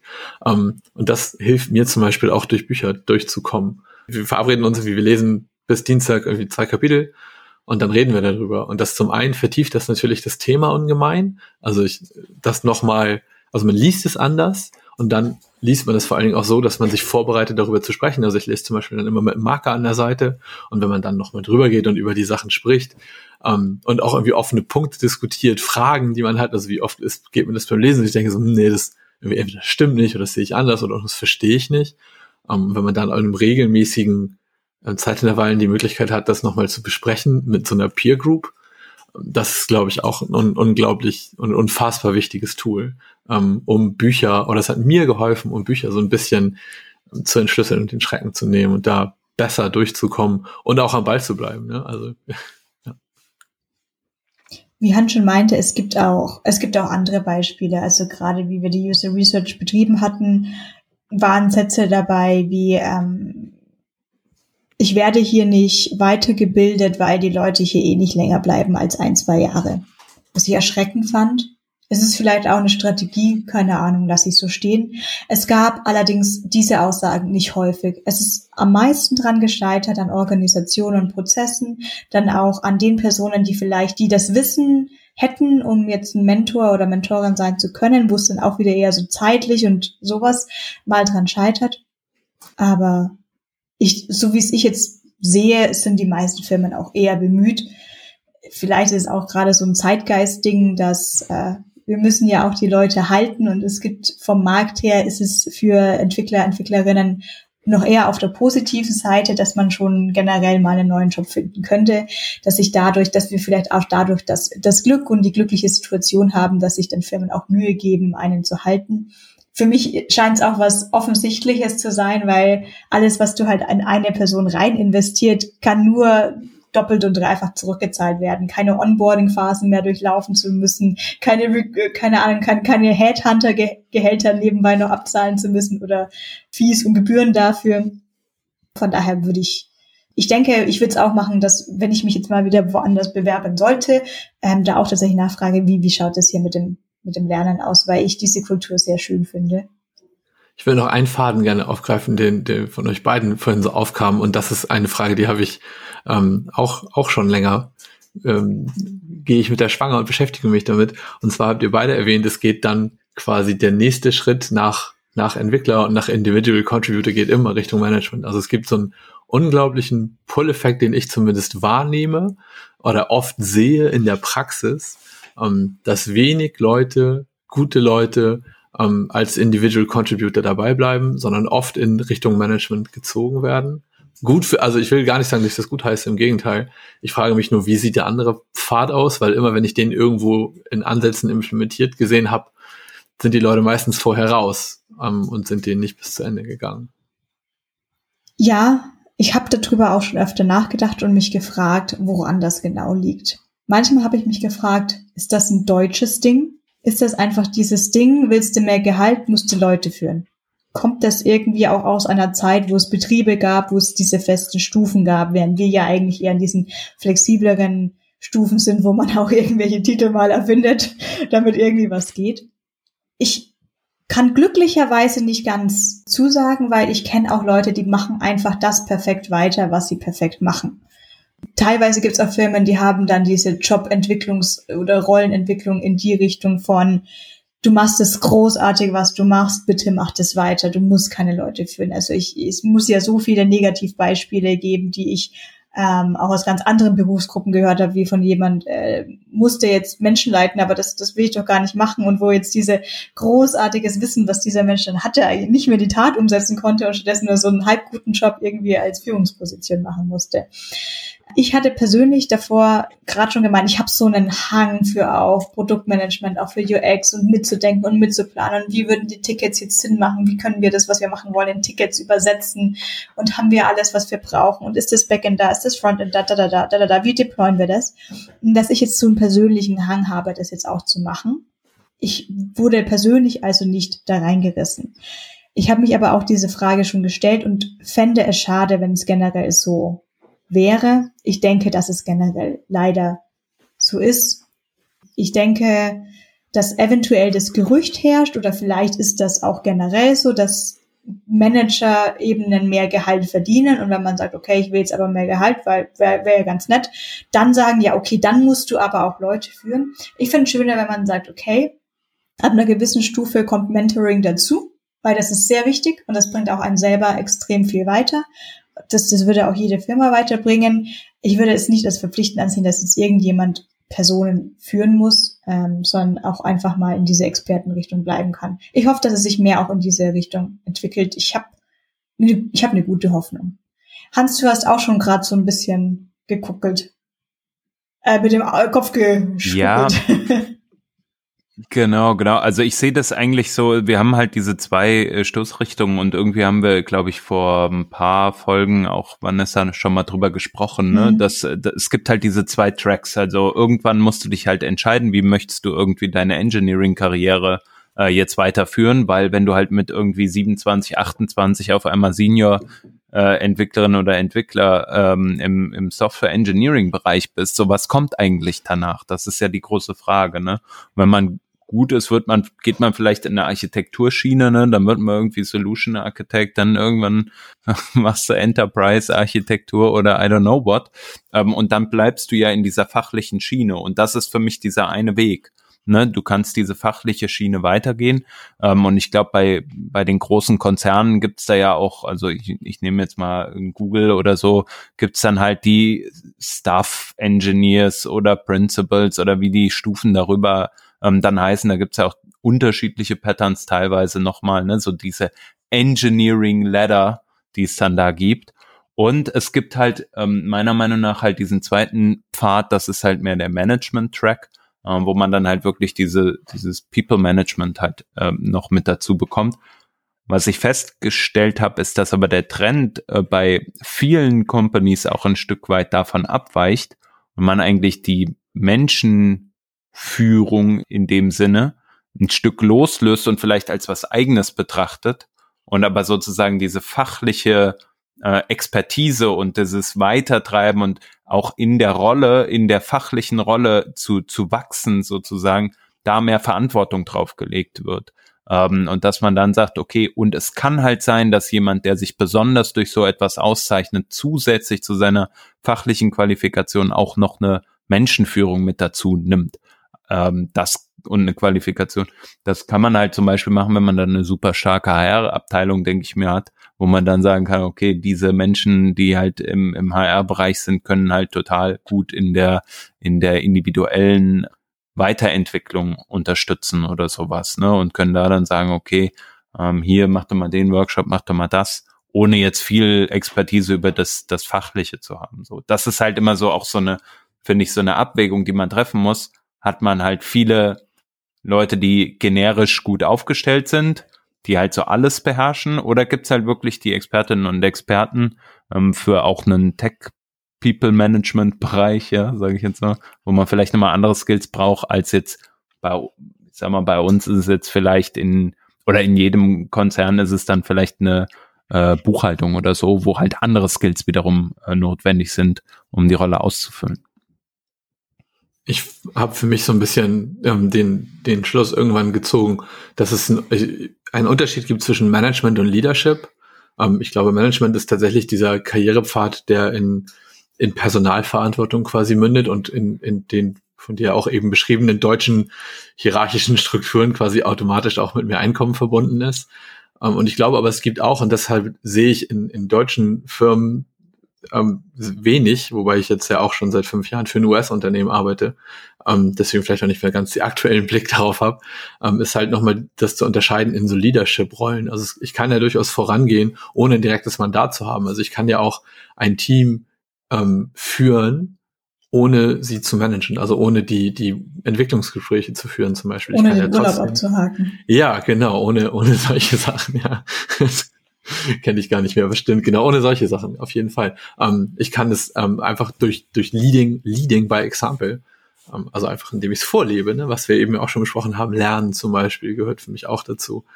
Ähm, das sind so Dinge, da brauche ich auch kein Mandat für, da kann ich mich sogar hinentwickeln, ohne befördert zu werden. Und ich glaube auch ganz eigenständig ähm, ist das eine Rolle, in die man reinwachsen kann.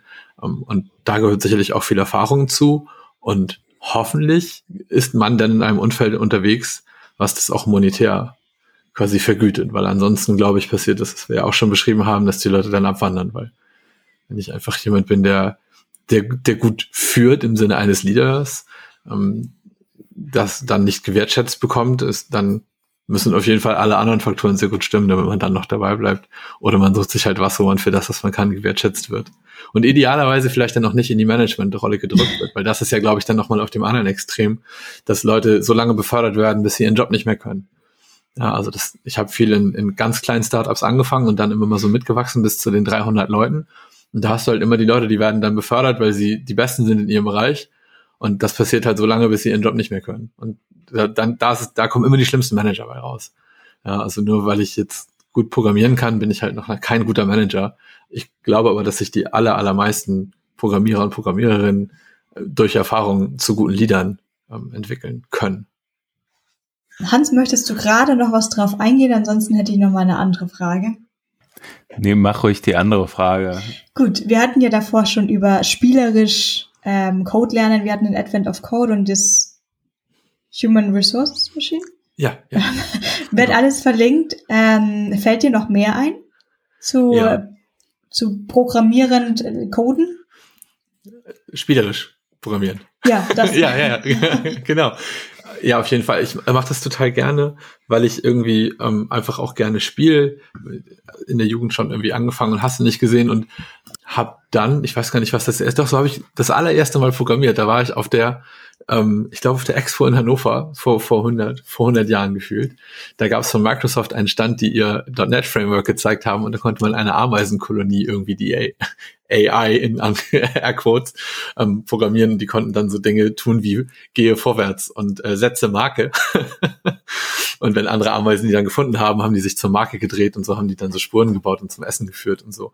Und das war eigentlich mein erster ähm, mein erster Berührungspunkt mit, mit Programmieren im Sinne von, von Logik. Also ich hatte vorher schon irgendwie mal so Webseiten HTML und so gemacht, aber das war so mein erster Touchpoint wirklich mit, mit Logik und fand das seitdem eigentlich immer, immer spannend, solche, solche Sachen zu machen. Dieses Spiel, was ich eben beschrieben habe, das habe ich nie wieder gefunden. Da habe ich in Vorbereitung für unseren Podcast heute und aber auch schon vorher immer mal nachgegoogelt. Ähm, ich glaube, das gibt's nicht mehr und war, war vielleicht, ist vielleicht in meiner Erinnerung auch besser als, als in Wahrheit. Aber was ich auch auf jeden Fall gerne mache, ist im Game of Life, weiß ich, ob euch das ein Begriff ist, das ist ein relativ einfaches Spiel auf so einem X mal Y, also ein zweidimensionales Grid und folgt sehr simplen Regeln, wird gerne so für Coding-Cutters verwendet und lässt sich eigentlich auch immer visualisieren. Also ähm, ich weiß gar nicht, ob ich es zusammenkriege.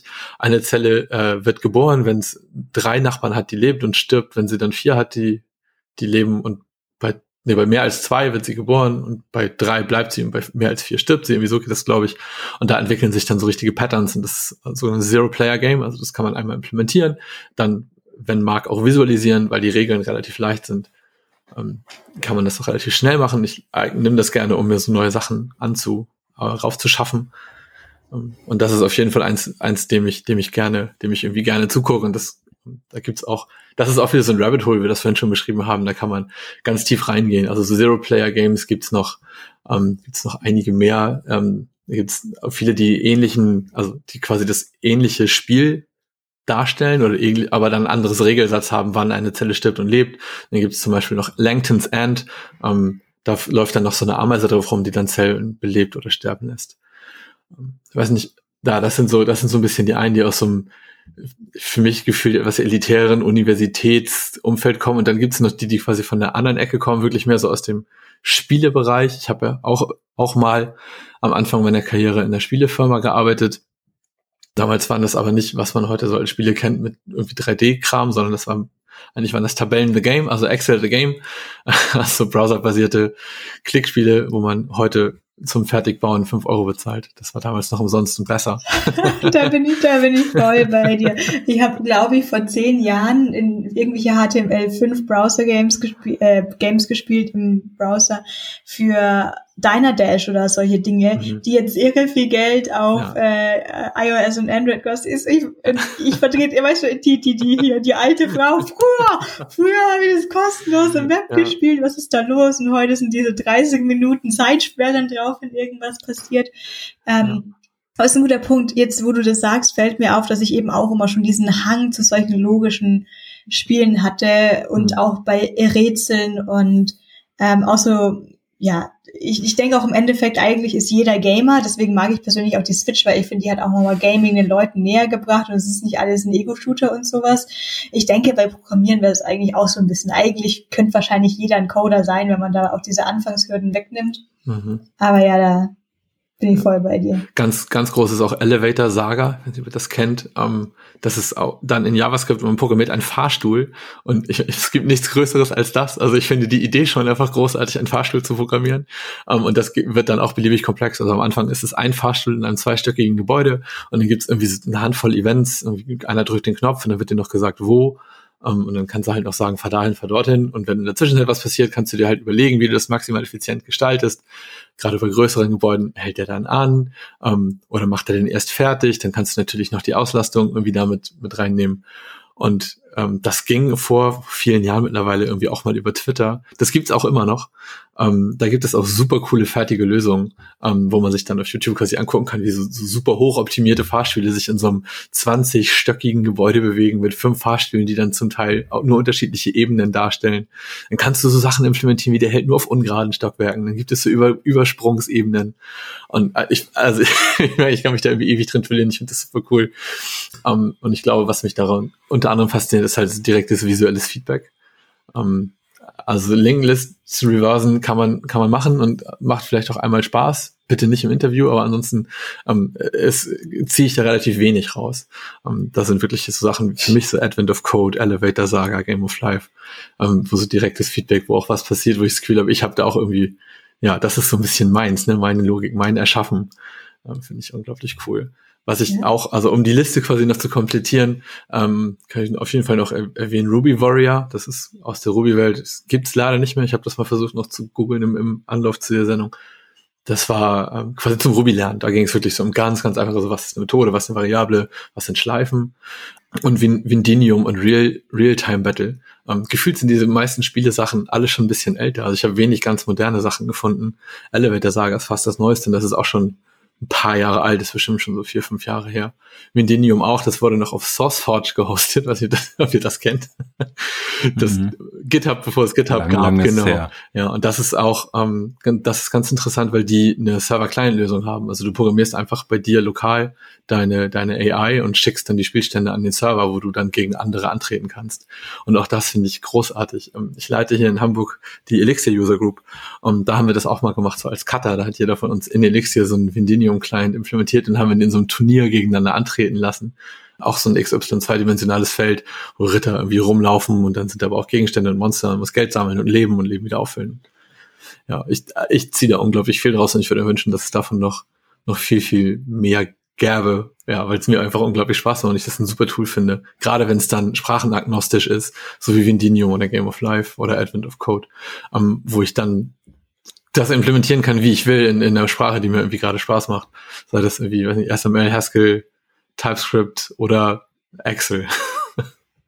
Es ist auf jeden Fall eine, eine ganz andere Art von Lernen. Das ist ja nicht so wie ich schaue mir jetzt diesen Videokurs an oder ich lese mir jetzt dieses Buch zu Sprache XY durch und kann danach sagen, so jetzt kann ich das, habe ich das abgehakt. Allerdings, was ich ja auch so großartig finde an dem, was wir tun und glücklicherweise dafür bezahlt werden, ist, dass wir jedes Mal wieder Probleme lösen. Und manchmal kennen wir sie schon und können es ein bisschen schneller machen. Manchmal denken wir, wir kennen sie schon und sind dann ungefähr eine ganze Woche damit beschäftigt, wo wir versprochen haben, ah ja, ja, das ist ein XS, mache ich nebenbei, lala, YOLO. Ähm, aber durch diese Spiele, wo man auch sagt, ja, was, was hast du denn da jetzt schon großartig gelernt? Es ist, ähm, ich glaube, was, was, was ich da immer am meisten lerne, ist, bleib ruhig. Die Lösung wird kommen. Wir werden das schaffen. Bleib dran.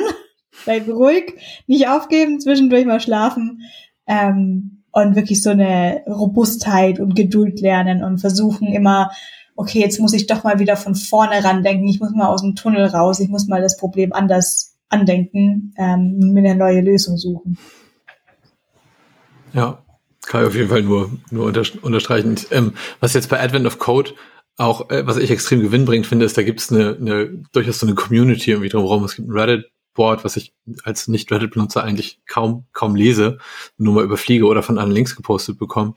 Ähm, aber es gibt auch den, der das erstellt hat, dessen Namen ich jetzt leider nicht par parat habe, der retweetet ganz viel ähm, andere Leute, die irgendwie interessante Lösungen haben. Sei das halt, wie gesagt, so in Excel oder SQL oder ähm, auch Leute, die das zum Beispiel visualisieren. Also es gibt viele, die, die visualisieren dann die, die Puzzle. Ähm, die sind eigentlich sind die alle ASCII-basiert. Also es gibt irgendeinen Textfile-Input und meistens muss, also du musst immer auf eine Zahl runterbrechen. Ähm, also es ist quasi Textfile zu Zahl. Ähm, und dann gibt es Leute, die visualisieren das irgendwie cool mit, wenn ich so Dot Matrix oder Canvas. Ähm, neulich habe ich jemanden gesehen, der anstatt die Puzzle zu lösen, malt der die diese Weihnachtsgeschichte, die da drumherum ist. Und sowas finde ich einfach auch unglaublich, unglaublich cool, weil es halt diese kreative Ader nochmal so, so, ja, unterstreicht. Ja, ja, wir hatten mal in der Uni, sollten wir irgendwie so eine äh, kurzes Paper schreiben, kein großes. Und es war auch zu einfach zu Dezember Weihnachtszeit rum. Und ich weiß, irgendjemand hat dann in LaTeX einen Weihnachtsbaum gemalt, einen Tannenbaum. Und es war einfach, es war so sinnlos und so gut, dass der Rest vom Paper, was man da Großartig. geschrieben hatte, auch schon egal war. Aber es war der Renner, so wie hat der diesen Baum mit LaTeX gemalt? Wie lange hat er gebraucht? Großartig. Das wäre ja eigentlich dann die perfekte Zeit, um unsere Hörerinnen und Hörer mal aufzurufen, vielleicht ihre äh, LaTeX-Weihnachtsbäume oder ähnliche ähm, Spielereien, die sie vielleicht selber mal gemacht haben, ne, ähm, mal vielleicht in die Comments zu posten oder uns bitte. auf Twitter zu senden. Ja. Programmierspiele, die geil sind. Ich kann mich noch dran erinnern, dass ich mal so vor ganz, ganz langer Zeit so ein Hacking-Game irgendwie auch gespielt habe. Ich habe keine Ahnung mehr, wie das heißt, aber es waren auf jeden Fall mehrere Level und man musste den Quellcode anschauen, ähm, JavaScript äh, lösen und es war wirklich wie Hacking. Und äh, damit meine ich nicht den Formel 1-Fahrer, sorry, der musste irgendwie sein. Ich weiß nicht warum, aber auf jeden Fall, äh, es ist spät am Abend ähm, hier, wo ich bin auf jeden Fall. Und deswegen ähm, fand ich das auf jeden Fall auch mega geil. Also ich kann euch da nur zustimmen und vielleicht gibt's ja noch ein paar andere coole äh, Spiele, die wir hier verlinken können. Ja, auch definitiv. Wir, ich hatte jetzt das Gefühl, wir, wir drei sind vielleicht auch in irgendeiner Weise, haben wir uns unsere Bubbles gesucht. Aber mich würde auf jeden Fall schon interessieren, ähm, erstens, wie sich andere Leute weiterbilden, eher buchbasiert, eher videokursbasiert ähm, ob das leicht fällt, ob das schwer fällt. Ich denke im Endeffekt ist es doch oft auch irgendwie gerade von der Situation abhängig. Es ist nicht immer so, dass es einer Person immer leicht fällt und einer anderen Person immer schwer. Situationen außenrum kommen dazu. Aber natürlich auch, wie ist es in den Firmen? Läuft es da gut oder denke ich einfach nur, dass es doch generell so sein muss, dass man in der Arbeitszeit lernen darf oder bin ich da völlig fern der Realität? Wird mich alles sehr super interessieren. Wir haben auf jeden Fall super coole Themen durchgesprochen. Ich habe versucht, fleißig mitzutippen, ähm, um die ganzen Links dann auch in die Schaunotizen zu schreiben. Haben wir noch einen Punkt, den einer von euch beiden noch ansprechen möchte? Ja, ich habe ganz am Anfang vor ungefähr einer Stunde und 40 Minuten versprochen, ich mache die Schleife zum Jonglieren noch zu. Und das habe ich mir aufgeschrieben und bin nicht dazu gekommen. Und das möchte ich noch ganz kurz abhaken. Und zwar war das für mich so, dass ich irgendwie das Gefühl hatte, also es war so ein, so ein ich fand das einfach cool, ja, Leute, Leute jonglieren zu sehen und die Idee selber jonglieren zu können, fand ich einfach cool. Und habe mir mal dann ein YouTube-Tutorial angeguckt, wie das geht. Und ähm, habe dann angefangen, tatsächlich jeden Tag, egal wo ich bin, fünf Minuten jonglieren zu lernen.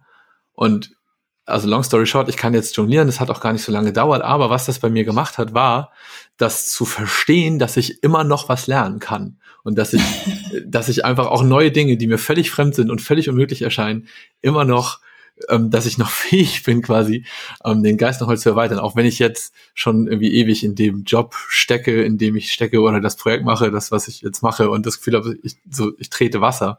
Ähm, deswegen war das für mich so der, äh, der Moment der Genesis, ähm, wo ich mir halt angefangen habe, mich mit diesem ganzen Thema zu beschäftigen und lernen und noch lernen zu können. Und seitdem versuche ich auch wirklich, ähm, das, das weiter zu, zu forcieren. Und wenn andere das Gefühl haben, es fällt ihnen schwer, kann ich nur den Tipp geben, jonglieren lernen, ähm, zum Anblocken, dass man noch lernen kann und dass der Geist noch flexibel es ist noch, nein, dass der Geist flexibel ist und bleibt und dieses uh, Stay hungry, stay curious, stay foolish, weiß ich noch, wie der Steve Jobs Quote geht, ähm, finde ich un unglaublich wichtig. Und ja, das würde ich mir, würde ich mir für mich wünschen, auf jeden Fall. Und wenn, wenn irgendjemand das hört und jetzt jonglieren kann, deswegen, dann lasst mich das wissen. ich habe auch auf Konferenzen immer mal, ich gebe ab und zu äh, Jonglier-Workshops auf Konferenzen, wo ich das so cool finde und das mir so geholfen hat. Auch wenn es Blödsinn ist. Mega cool. Ein fantastischer Abschluss und ich glaube, das macht ja auch den, den Bogen ganz toll zu zum Anfang. Ähm, vielleicht gibt's ja auch noch Hörerinnen und Hörer, die sich auch jetzt dem äh, Jonglieren an äh, annehmen und vielleicht könnt ihr euch da ja ein bisschen austauschen. Ole, ja. vielen Dank, dass du uns ähm, da nochmal deine Tri Tricks jetzt zum äh, Up-to-Date bleiben auch mal hier geteilt hast. Und es war ähm, richtig cooles Gespräch. Ja, danke, dass danke. ihr mir den Raum gegeben habt, das mal loszuwerden. es tat auch unglaublich gut, das mal gegen andere so gegenzuspielen und andere Eindrücke zu bekommen und das nicht so selbst immer nur mit einem auszukochen. Wie die Wurst im Wasser. Sehr cool. Sehr gut, dann also nochmal der Aufruf, ähm, schreibt gerne in die Kommentare, weil wie ihr mitbekommen habt, es ist ein Thema, das jeden angeht und wir sind sehr interessiert daran und wir würden super gerne noch mehr wissen, wie es bei euch eigentlich so ist. Ansonsten, ich habe gehört bei Spotify, was kann man da machen? Was sollte ich Bei Spotify sagen? kann man kann man followen und äh, natürlich auch weiterempfehlen ähm, an eure Freundinnen okay. und Freunde. Wenn nee, aber nochmal, bei Spotify kann man auch einfach nur, ach so, man, wie so ein Podcast abonnieren, kann man da auch einen Podcast followen. Ja, genau. Ah, verstehe. Super. Also, okay, also hier die Hausaufgabenliste bis zum nächsten Mal auf Spotify followen, außer man benutzt kein Spotify. Fünf Sternchen bei iTunes oder sowas und natürlich auch super gerne anderen Leuten weitererzählen und auch super gerne Feedback geben, was ihr am liebsten ähm, sonst noch für Themen hättet und wie wir es heute gesehen haben bei Ole gerne uns anschreiben, wenn ihr über irgendwas sprechen wollt und wie man wirklich super schöne Parade-Episode von, wir müssen hier nicht jemanden Expertenthema zu, keine Ahnung was einladen, ähm, sondern wir können hier auch eine offene Diskussion über wunderschöne Punkte finden. Also ich fand es ein wunderschönes Thema. Ich auch, vielen Dank. Dementsprechend vielen Dank euch beiden für eure Zeit. Super schön, dass du bei uns vorbeigeschaut hast, Ole. Ich wünsche allen einen wunderschönen Tag und eine wunderschöne Nacht. Und dann hören wir uns beim nächsten Mal wieder. Auf Wiedersehen. Bis dahin. Danke. Ciao. Ciao. Tschüss.